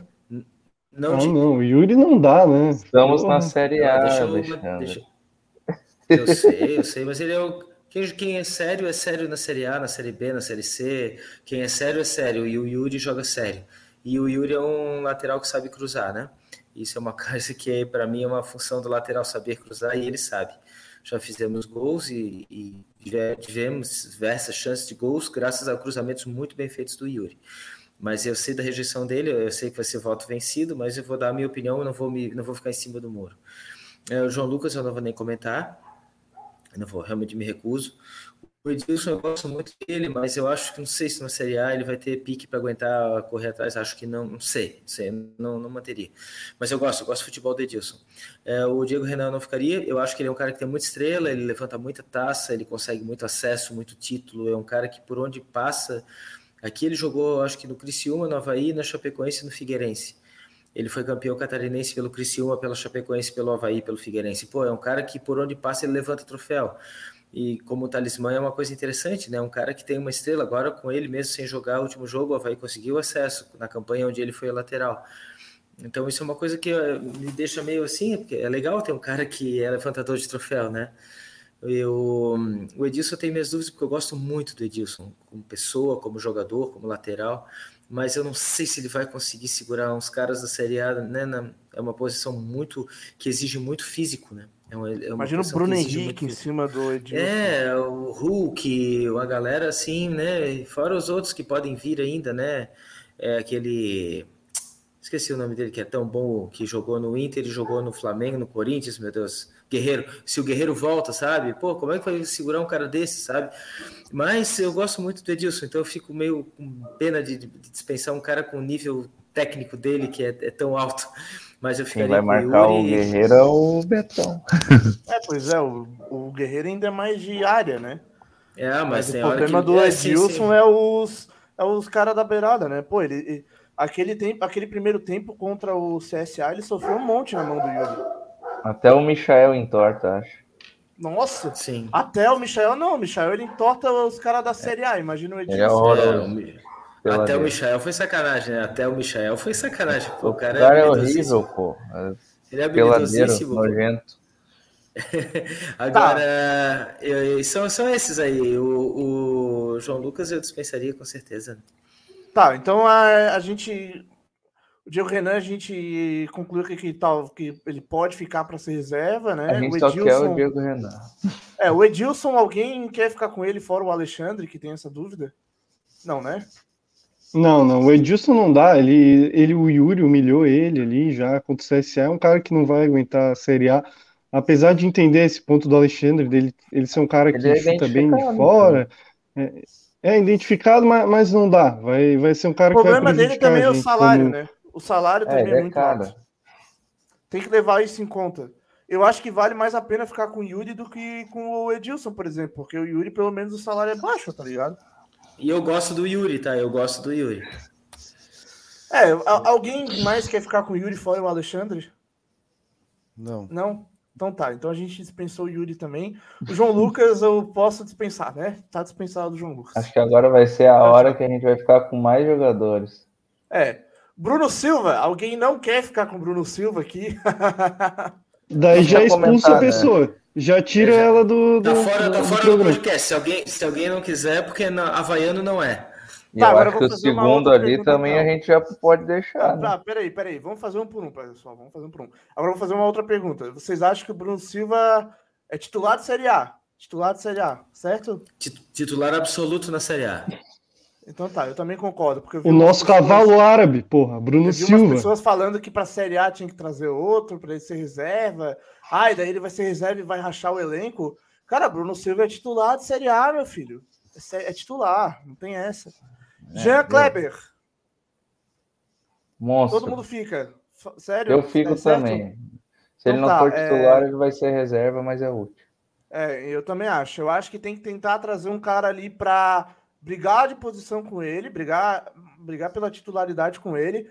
E, no, e é isso, no máximo ele vai ser um bom reserva. Mas eu gosto muito do Jean Kleber. Alguém discorda? Alguém não quer ficar com o Jean Kleber? Então tá, vamos passar para o próximo. Ah, o Jean Martin, é, eu não sei o que vai acontecer com esse cara. Sobre 23, deixa lá. Sei lá, é. Luan Silva também é da base aí. Marcos Serrato, alguém não quer mandar esse cara para a Síria, se possível, com uma passagem só de ida? Ele começou bem o campeonato, mas para Série A não dá, então deixa. Mas eu queria o da base já próximo. Tem tanto problema. Porra. O próximo a Síria tem muito problema. Não, que a Síria já tem tanto também. problema e o Fidesz que mandar o Marco, o Marco Serrato para lá. É, pois é. E, tá, o próximo o da base a gente podia mandar embora, né? Ele é da base. é da mas base, é... mas alguém quer ficar com o Wesley? Alguém acha que ele ainda merece mais chance? A Série A não poderia comentar, ser um né? grande comissário na, na Salt, tipo, ele poderia ele já é, na né? Salt, em eventos, ele poderia mandar muito bem nisso. É um promoter, É, né? Eu acho que eu dispenso o Wesley também. João Vitor, hoje ninguém sabe quem é. Bom, o Lourenço, alguém acha que tem que dispensar o Fica. Lourenço? Pode ficar. Vai ser útil. Então tá. Tá de fora, que nem o Alexandre gosta. Ah, Tiaguinho é da base também. Esse daqui talvez gere uma discussão aí. Valdívia, fica ou já deu? Fica, Alexandre, fica, fica. Fica, por mim fica. Takazaki. Eu não fico.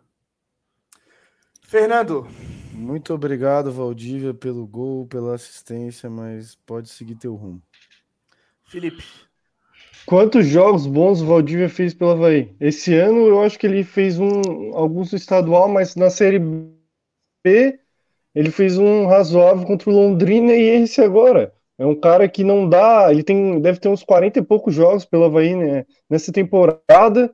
E a única partida decente que ele fez, assim, um grande jogo, foi agora contra o Sampaio. Foi importante, mas ele fez um gol de pênalti, vamos dizer assim, que pênalti é, é meio que obrigação do jogador, né? Chutar, é só chutar no gol, assim, é mais. É, quando não é gol, é mais demérito do atacante do que. É, é, ou é demérito do atacante ou é mérito do goleiro, né? Mas é mais demérito do atacante porque é gol. Então, mesmo sendo uma entrou bem, os lances aí não foi nada assim excepcional. Então, um cara que teve milhares de chances, de chances, né? E, e não, nunca fez grandes partidas pelo Havaí, até tem qualidade, mas na, aqui não, não deu certo. Ô Felipe, só para te avisar que tu tá travando um pouquinho, apesar de que deu para entender, daí se tu conseguir resolver aí. É... Cara, o Valdívia, para mim, é obrigado pelo jogo de ontem e adeus. Eu acho que não vale a pena dar chance para ele. Acho que ele já teve todas as chances, jogou partida pra caramba. E é um cara assim que é. Todo mundo que fala que o Valdívia deveria ficar falar, ele motivado, se conversar bem com ele. É um jogador que Pô, depende tá de dois muitas... anos sem motivação já. É, é um jogador que depende de muitas condições, assim. Fora que é um cara caro também. É caro, provavelmente é caro. Então, para mim, já Porra, deu de Valdívia também. Se tá faltando motivação, vai tomar remédio, porra. Vai se tratar, porra. Havaí não é lugar pro cara ficar. Se ele não tem motivação para jogar no Havaí, se o cara não tá motivado, tchau. É. Pode até ser que se o Havaí trazer, por exemplo, vamos supor, o Havaí trouxesse o Lisca. O Lisca provavelmente pediria para ficar com o Valdívia. Porque os dois trabalharam junto e tal, mas. Tá. Agora, atacantes, Copete. Alguém acha que o Copete não deve ficar? Alguém é louco? Não, Bom, né? não vou Alguém fala isso na minha cara, alguém fala isso na minha cara, que ele não deve ficar. Pelo amor, fantástico, jogador de Série A, jogador de Libertadores de América. Eu, com certeza, Copete, por mim, fica e o contrato estendido ainda. Esse segundo aí nem cara de jogador tem, pô. É, o Gabriel Mas é aqui da acho que base. precisa mandar ele pro, pro um programa de emagrecimento, assim, né? Alguma coisa, né? O cara tá meio. Na medida Pô, o cara certa, com o Zeca de Camargo. É, bom, o Getúlio. Alguém. Alguém acha Pode que o ficar. Getúlio não deve ficar? Tem que Então ficar. tá. Gustavo é da base ou Jonathan? Esse já vai embora. O Jô. é, acho que ele merece mais Vou chance, deixar né, menos no Alexandre. Vou deixar pro Alexandre falar do jogo. Falei, Alexandre. O que, que É? O, o Jô, o Jô é o jogador que todo time gostaria de ter. É um atacante alto, forte, rápido, trombador, com bom poder de finalização, presente na área, disposto, que não é soneca. Como que esse cara não foi aproveitado no Havaí, não me perguntem. É um absurdo. O Jô fica com certeza por mim. Eu acho que o Jô não só fica como ele tem que ser testado, né, cara? Eu não entendo por que, que esse cara não joga. Eu não entendo. É, pra mim, nem eu considero ele na base, então ele já fica por isso, né? Se não for aproveitado no time principal, joga no aspirantes. E no aspirantes ele faz uns 37 gols por jogo, né? Eu acho que poderiam aproveitar o estadual para dar rodagem para ele, né? Eu Acho que é um, um bom teste pro jogo. Pô, e se não for para colocar ele em campo, Então empresta pelo menos. É, né? exatamente, exatamente. Pô, porque, por exemplo, cara, aquela vez lá o Anderson Lopes, ele foi emprestado por Marcílio Dias e ele brilhou lá. Depois voltou para o Havaí e fez uma boa Série B. É, Matheus Lucas, é sub-23 também. Não, cara, não Renato... ficaria. Ele não, eu não ficaria com ele, sabe por quê? Porque teve um clássico no Aspirantes contra. Não era Aspirantes, a Copa Santa Catarina, mas é o nosso time Aspirantes, que ele fez um gol no Figueirense e não comemorou. Então ele deveria ter Tinha sido mandado embora naquele momento. Ele, alguém entra em campo, dá um tabefe nele e tira ele de campo, manda ele tirar as roupas do Havaí e manda ele sair de cueca da, do, do estádio. Fica lá no Figueirense, já que ele quer, gosta tanto, tem respeito, é, ele fica no, no, Figueirense. Vamos mandar ele pro Figueirense para ele uhum. Não, não, ele já que ele gosta tanto. É, na real que eu vou passar pelo Matheus Lucas, sim, porque a gente já conhece o Ele não dele. era da nossa base também, né? Ele veio. Ele não era da nossa base e também a gente acha, a gente sempre projeta que jogadores do sub-23 um dia eles estão lá para um dia servir para o profissional. Então acho que eu vou passar por ele. É, Alexandre, tu ficaria com o Matheus Lucas? Dele, é um driblador, um cara bom, só que é como o Felipe bem falou, a atitude dele foi decepcionante na Copa Santa Catarina, fazer um gol no Figueirense e não comemorar, rescinde na hora, acabou, Fábio Figueirense então. Eu acho que eu ficaria com ele, pô, mesmo. Para mim, nem considero mais Figueirense rival do Havaí. Havaí tem que mirar em outra coisa para se ficar pensando no Figueiro, tá olhando para baixo, vamos olhar para cima. E acho que ele é um cara que tem potencial, ele tem as características do Ju, assim, talvez um pouco pior, mas ele é um cara forte. Não, eu, acho, eu, acho ele mais, eu acho ele mais driblador do que o Ju. Eu gosto muito do futebol do Matheus Lucas.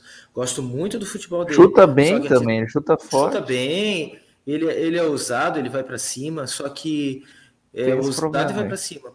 Só que esse lance de fazer gol no Figueirense e fazer assim para não comemorar, então, para mim não dá. Como havaiano, não dá. Então vai jogar no Figueirense, seja uhum. feliz no Figueirense. Por, por mais que eu goste do futebol dele, para mim essa atitude não dá certo. No Havaí não dá. Vamos passar pro Renato. É, se, não, se não quer comemorar gol do Havaí, então não precisa jogar no Havaí. É só isso que eu tenho pra dizer.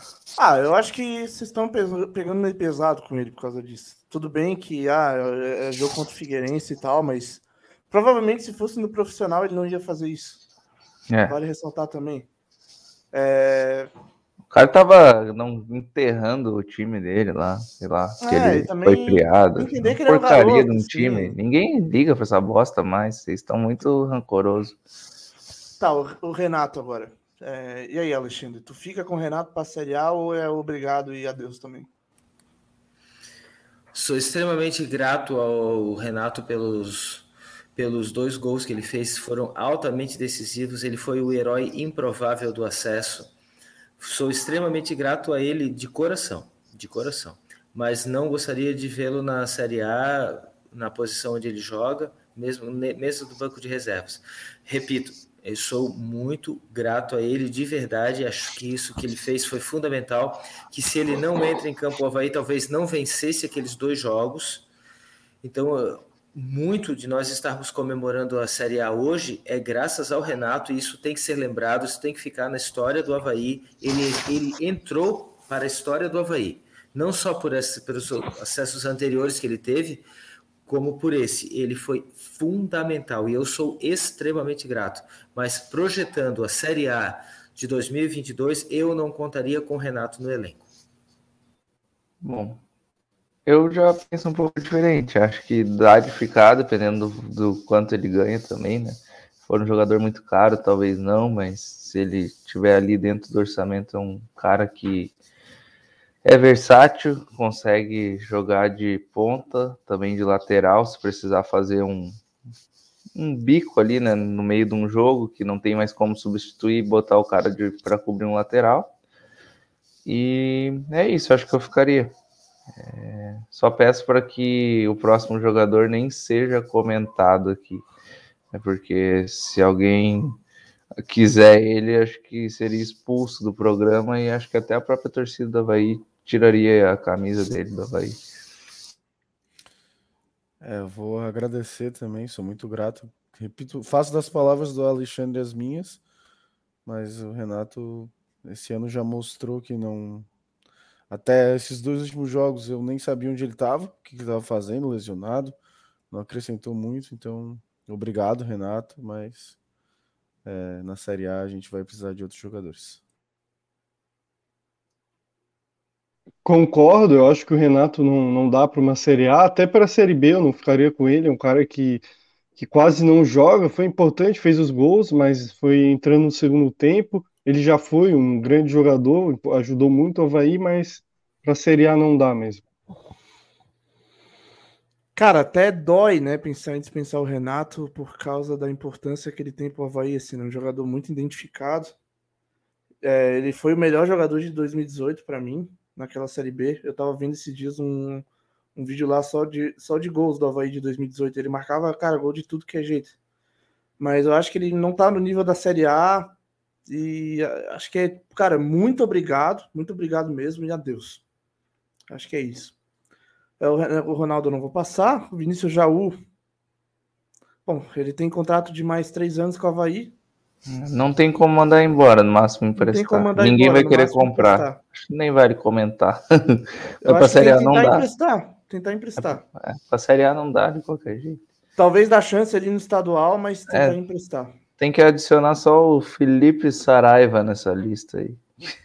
que tá faltando, né? Sim, e o Romulo depois também, que a né? gente, né? Depois, que a gente passar, depois que a gente passar aqui pelo Vinícius Leite, a gente fala dos que faltaram. É, o Vinícius Leite, eu já vou falando a minha opinião aqui. É, o Vinícius Leite, a gente já cansou de falar dele aqui, que ele tecnicamente ele é bom e tal, mas, cara, não dá. Ele é, ele é burro, ele não tem coragem e ele é ciscador demais. É, enrola demais com a bola no pé. E ele não é nenhum garoto, assim, ele já tem 28 anos de idade. Eu até achei que ele era mais novo, ele não parece ter 28. É, eu não fico com o Vinícius Leite. O que, que tu acha, Alexandre? Com todo respeito à família Leite que está presente ali, o Fernando Leite, o Felipe Leite, mas o Vinícius Leite não. É o ponta que não vai para cima, é um cara habilidoso que não usa habilidade em prol do time. Isso me incomoda porque muitos gostariam de ter a habilidade no pé que ele tem. Muito jogador, muito atacante queria ter metade, um terço da habilidade que o Vinícius Leite tem com a bola no pé e ele não aproveita isso em prol do Havaí. Ele não vai para cima, ele pega e passa para o lado ou passa para trás. Ele raramente cruza uma bola legal, ele raramente chuta bem para o gol, e ele tem uma qualidade de chute, quando a bola sai do pé dele, ela sai de uma forma muito diferente, porque ele sabe bater na bola. Ele tem todos os, os predicados para ser um grande atacante. Eu não sei se é medo, eu não sei se é falta de vontade de ser um ponto ofensivo e ir para cima dos caras, porque ele tem qualidade para isso, tem drible para isso, tem inteligência para isso, tem corpo para físico para isso, tem habilidade de sobra nas duas pernas para isso e não faz. Então não adianta, dispensaria. Pensar, não sei, mas para a Série A não dá, então acho que não vai seguir o contrato dele. É, eu também já falei um milhão de vezes aí que eu não gosto dele. Acho que é muito sem vontade pro meu gosto. Muito obrigado, meu primo, pela essa temporada, mas adeus. Concordo também, eu acho que, que não dá para ele mais. É, ele é um cara que, por exemplo, para mim, mim nesse último jogo foi muito mal. Ele é um cara que falta alguma coisa a mais nele. Um, um culhão de ir para cima, tentar algo vontade, diferente. Né? É, então, se, o, se ele não tem esse tipo de vontade na Série A, ele não, não vai conseguir se criar, então, adeus, Vinícius Leite. É, e eu acho que mesmo se ele tiver contrato, ele é um cara fácil de emprestar. Acho que qualquer time da Série B, assim, acho que é de boa emprestar ele. É, aí falta o Rômulo, né? É, vamos, fingir, vamos fingir que o Rômulo está aqui. E o Felipe é, é, e o Felipe Saraiva. Bom, o, o Rômulo, Alexandre, tu ficaria com o Rômulo ou, ou não? Rômulo é bom de bola, Rômulo é boa gente, Rômulo é bom de grupo. Agora, o Rômulo foi para mim a maior decepção do ano de contratações. Porque o que ele jogou de bola no, na Série B de 2019 não, 2020, desculpa, 2020, foi absurdo. Pô, ele fazia gol bonito, ele tinha levantava a cabeça, jogava nas duas pontas, jogava na de centroavante quando precisava, jogava de meia, ia buscar bola. Pô, ele estava jogando bolão, daí ele foi para a Arábia, né? Ele voltou, eu fiquei muito feliz. Inclusive, eu fui um dos que no programa disse titular absoluto. Eu me lembro muito bem de eu ter dito isso. Romulo titular absoluto desse time. Daí o Fernando me perguntou assim, mas é, na ponta esquerda, na ponta direita, na meia de ligação ou de centroavante? Eu falei, eu, eu botaria ele de centroavante daí foi até questionado que ele joga melhor na ponta. Ou seja, ele jogou esse ano na ponta direita, na ponta esquerda, de meia de ligação, de meia ponta de lance de centroavante e foi mal em todas as posições. Então, para mim, para mim foi a, a, decepção maior do ano foi o Rômulo porque eu esperava muito dele. E a gente só se decepciona com quem a gente espera muito, né? E pela pela série B que ele fez o ano passado, eu esperava muito do Rômulo e foi uma grande decepção esse ano. Eu não eu não renovaria de jeito nenhum. Bom, para mim fica, é útil, mas não vou estender muito. Eu acho ele útil. É, pela Série B desse ano, não, mas acho que vai ser útil sim na Série A.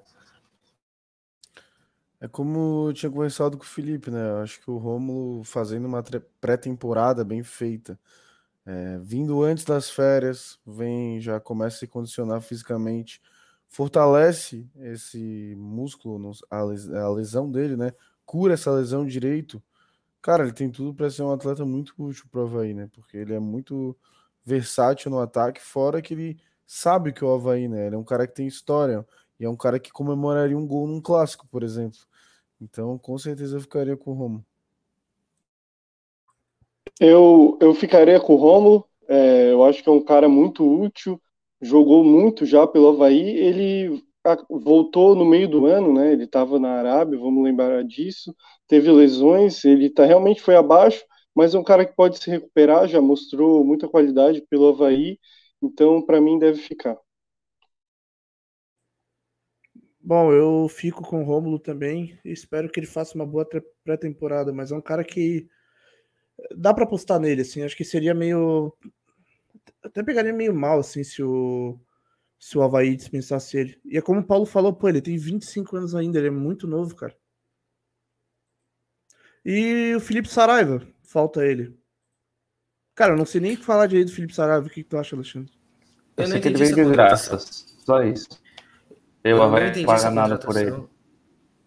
Eu achei ele muito disposto, muito interessado no jogo, né? Não era só nequinha, é um cara que ia para cima, que queria, que queria jogo pedia bola, queria jogo, puxava, puxava né, o ataque.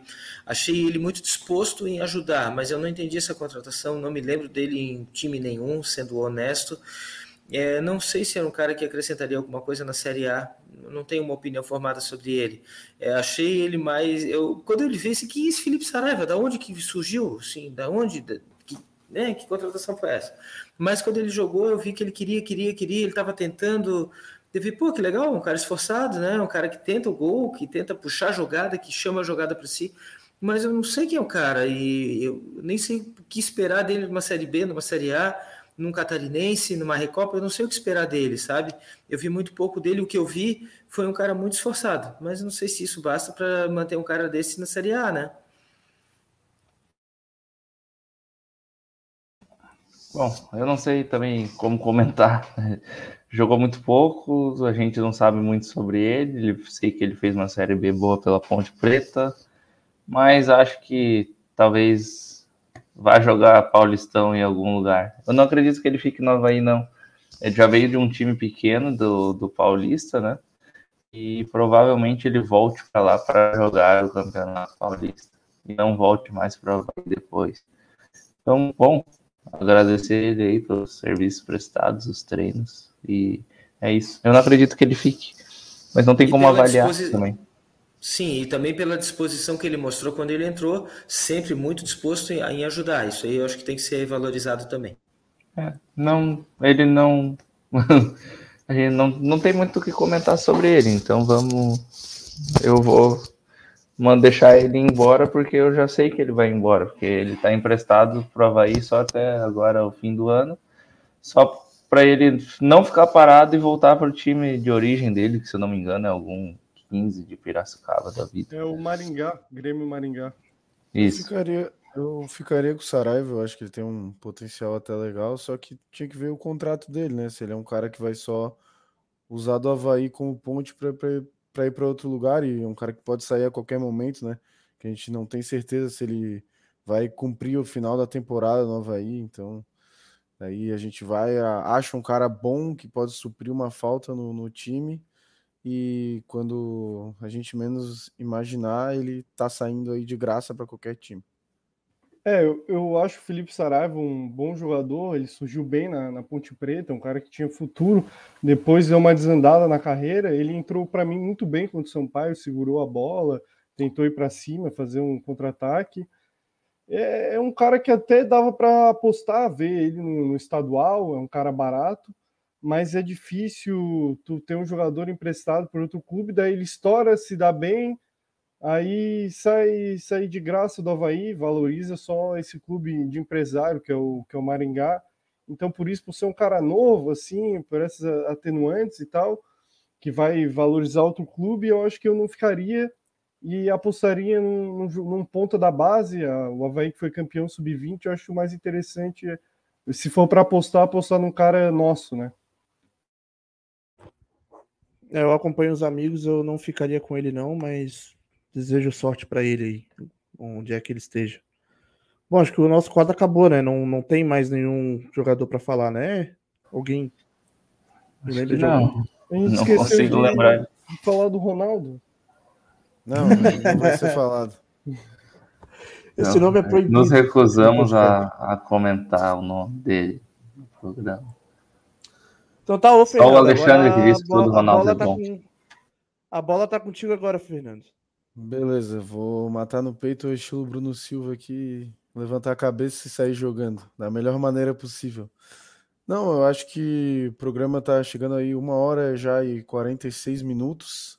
Programa mais longo hoje, festivo aí. Maior programa da história. Fizemos até projeções aí, mas eu queria é, agradecendo as pessoas que estão nos acompanhando. Hoje tivemos uma audiência também recorde.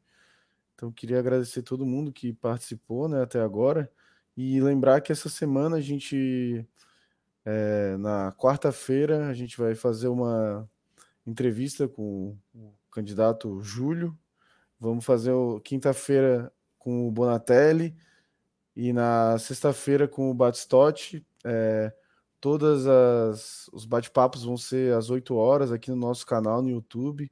Vai também ser transmitido no Facebook.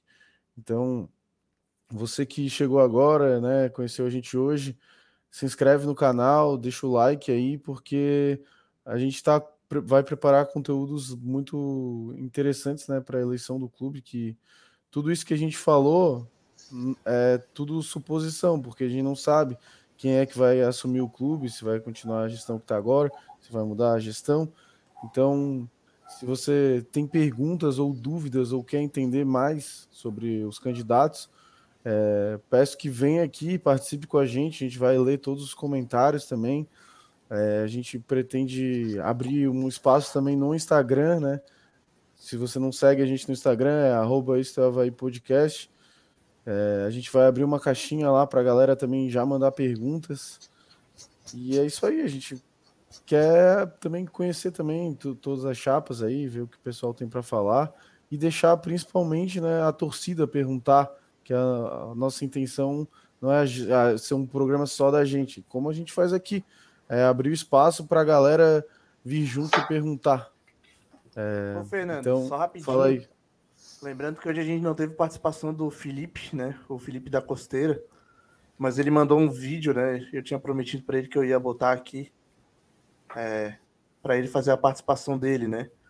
Um videozinho de dois minutos aí para ele falar o que ele achou do jogo. Eu vou botar aqui rapidão. Havaiana. Fala galera que está aí ouvindo e vendo o podcast Isto é Havaí. Essa semana não posso estar presente por questões profissionais aí, mas semana que vem, se Deus quiser, estou de volta. Opa. Fala nação havaiana. Fala galera que está aí ouvindo e vendo o podcast Isto é Havaí. Essa semana não posso estar presente por questões profissionais aí, mas semana que vem, se Deus quiser, estou de volta para a gente ficar na resenha aí, comentando tudo que acontece nos bastidores e no futebol do nosso time do coração, que é o Havaí. A gente está feliz, muito feliz, depois de uma tensão enorme é, que aconteceu no dia de ontem. Confesso para vocês que não foi fácil. Teste para cardíaco, e eu tenho certeza que não foi só para mim, acho que foi para todo mundo. No último podcast, a gente ainda comentou que prova aí nada é fácil, né? E a maior prova disso foi ontem novamente. Né? Foi do jeito mais difícil. A gente estava perdendo, tivemos um pênalti a nosso favor, perdemos o pênalti, o juiz manda voltar, a gente bate o pênalti, faz o gol e depois vem buscar a virada. Um dos jogadores mais questionados da temporada, que foi o Renato. Aliás, é, quem bate o pênalti também foi um dos jogadores mais questionados, que também foi o Valdívia, que mudou a cara do jogo ontem, inclusive, né? Mas, enfim, disso tudo fica a lição de que o Havaí realmente faz coisa, de que o Havaí realmente gosta de deixar o seu torcedor sempre é, tenso, sempre preocupado e sempre estressado. Quer tranquilidade? Vai torcer para o PSG, para o Real Madrid, ou vai torcer para o time do Estreito, que daí você já não tem mais esperança de nada mesmo, e aí fica nessa situação. Mas, enfim, é, vim aqui para deixar um abraço para toda a nação havaiana. É, todos nós estamos muito, muito felizes com o que aconteceu. E agora, em 2022, é a primeira divisão, é a elite do futebol. Só nos resta torcer para que o Havaí se mantenha na primeira divisão e possa se reestruturar cada vez mais para que a gente passe a torcer né, para um time que seja referência no Brasil e seja realmente da elite, né? Que a gente pare com esse sobe e desce. Então, queria deixar um abraço aí para todo mundo. Valeu. Semana que vem estou de volta é, e com o nosso time na primeira divisão. Valeu. Ah, temos eleições, hein? Votem com consciência, porque isso pode depender, isso pode definir o futuro do nosso time lá na frente. Valeu. Um abraço, rapaziada. Felipe da Costeira falando. Valeu. Até segunda-feira da semana que vem. Tchau, tchau. Grande participação do Felipe. Bom, então, acho que passamos por tudo, né, que tínhamos nos planejado para hoje, né? Já vamos aí com uma hora e 51. Então, abriu o espaço aí para despedida, né? Essa despedida feliz. Quer... Começa... Fala quero, aí, Felipe. Quero começar porque eu tenho que sair daqui a pouco, porque preciso ir no banheiro. Então, agradecer o, o pessoal aí que participou. Lembrar para o pessoal se inscrever no canal, quem está chegando não conhece. Vamos acompanhar aí os três candidatos. Se a pessoa não gosta de algum, manda pergunta, claro, com educação, que a gente vai questionar eles com educação. E é isso aí, agradecer todo mundo que participou. E aí a Série A. É isso aí, Bom banheiro, Felipe.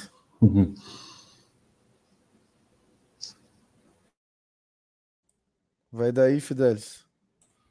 Beleza, então, é. Vamos falar que eu estou primeiramente muito feliz e muito aliviado. É... Eu espero que os próximos anos do Havaí não seja assim, que acabe esse negócio de jogador jogar fiado pelo clube. E também com esse negócio de ser tudo tão difícil, né? É... Quando as coisas não precisam ser, né? Claro que pro Havaí tudo tende a ser difícil porque a gente é um clube que é, não tem tantos recursos assim quanto outros, né? Principalmente numa Série A, né?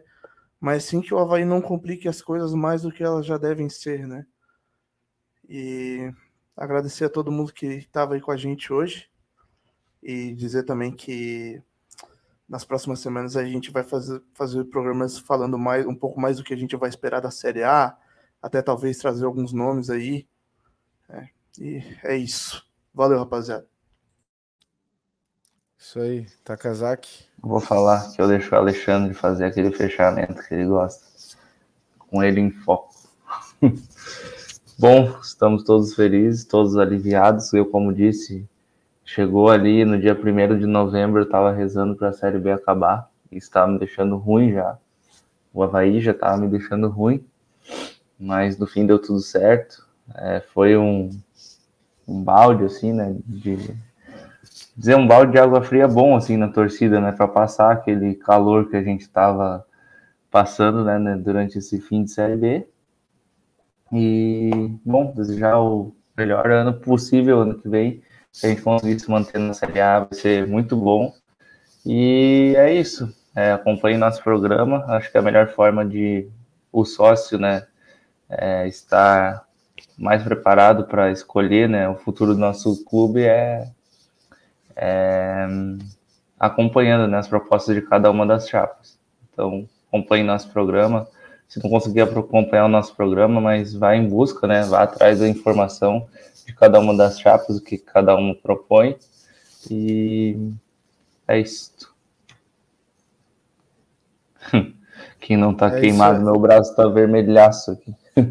É, é isso aí. Agora, para fechar o programa, Alexandre, o bigode do, do triunfo. Mas bota em evidência, isso. Torcedor havaiano, agora é com você. Estamos na Série A. Meu Deus, é, apareceu um. Que isso? Apareceu um cara pelado aqui.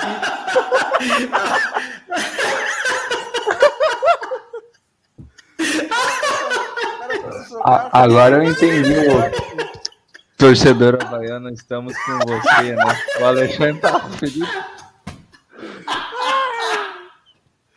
Meu Deus, estragou todo o meu discurso, porra. Eu tava...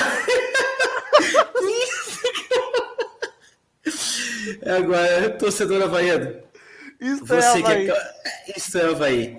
Você, torcedor havaiano, que acabou de ver um nude ao vivo, esse é Felipe Leite o nosso grande companheiro de programa. Se você quer se divertir, se você quer ver pessoas do nada indo para o banheiro e voltando nuas na sua frente, isto é Havaí. Esse é o podcast. Continue nos acompanhando, continue participando. Agora estamos na Série A, estamos mais felizes ainda. E muito obrigado por cada um que participou, por cada um que não participou, mas que viu, que leu, que leu os comentários, que concordou, que discordou da gente. Vocês fazem esse programa muito obrigado. Inscreva-se no canal, dê o seu like, dê o seu joinha, avise para o amiguinho, participe cada vez mais, que isso faz, engrandece o nosso programa, faz ele ficar cada vez melhor. É a sua participação, torcedor havaiano, que faz esse programa ficar cada vez melhor. Um grande abraço, estamos na Série A, meus amigos.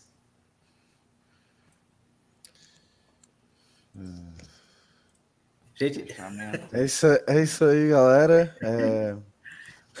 Que... Acontece, né? Ao vivo no é assim fim mesmo. do programa, né? Que é, é igual a Mas... sempre uma surpresa no fim. Pô. Agradecer, né, de novo a nossa audiência hoje, que foi recorde. E por, por, acho que muito pelo fato dessa, desse bom momento, né? E agradecer ao Havaí também por vencer o jogo, porque se perdesse. Fazer o podcast aqui ia ser muito difícil. Acho que não sei se muitos não aqui não, não gostariam de participar, iam ficar muito indignados com a situação, mas obrigado, Havaí, também, né, por proporcionar esses momentos que são de muita alegria, né, mas que sempre vem. Ah, tem que. O cara tem que sofrer para conseguir chegar lá, né? Então, é, obrigado, Havaí. E lembrar de novo, né, que a gente, quarta-feira, vai estar com o Júlio aqui, na quinta-feira com o Bonatelli e na sexta-feira com o Batistotti, falando de eleições que vão ser no dia Sempre 4. às 8 então, horas, né? É, sempre às 8 horas da noite, não é no nosso horário das 9, vai ser às 8 horas da noite. Então segue a gente no Instagram lá para se informar melhor, para já poder mandar a tua pergunta antecipadamente. Vem aqui e participa com a gente, manda o teu comentário, manda a tua pergunta que a gente vai ler e vai fazer a, a pergunta para os candidatos à, à eleição do Havaí. Então é isso aí, galera. Acho que vamos ficando por aqui. Muito obrigado. Somos Série A e deu tudo certo. Urra, Leão!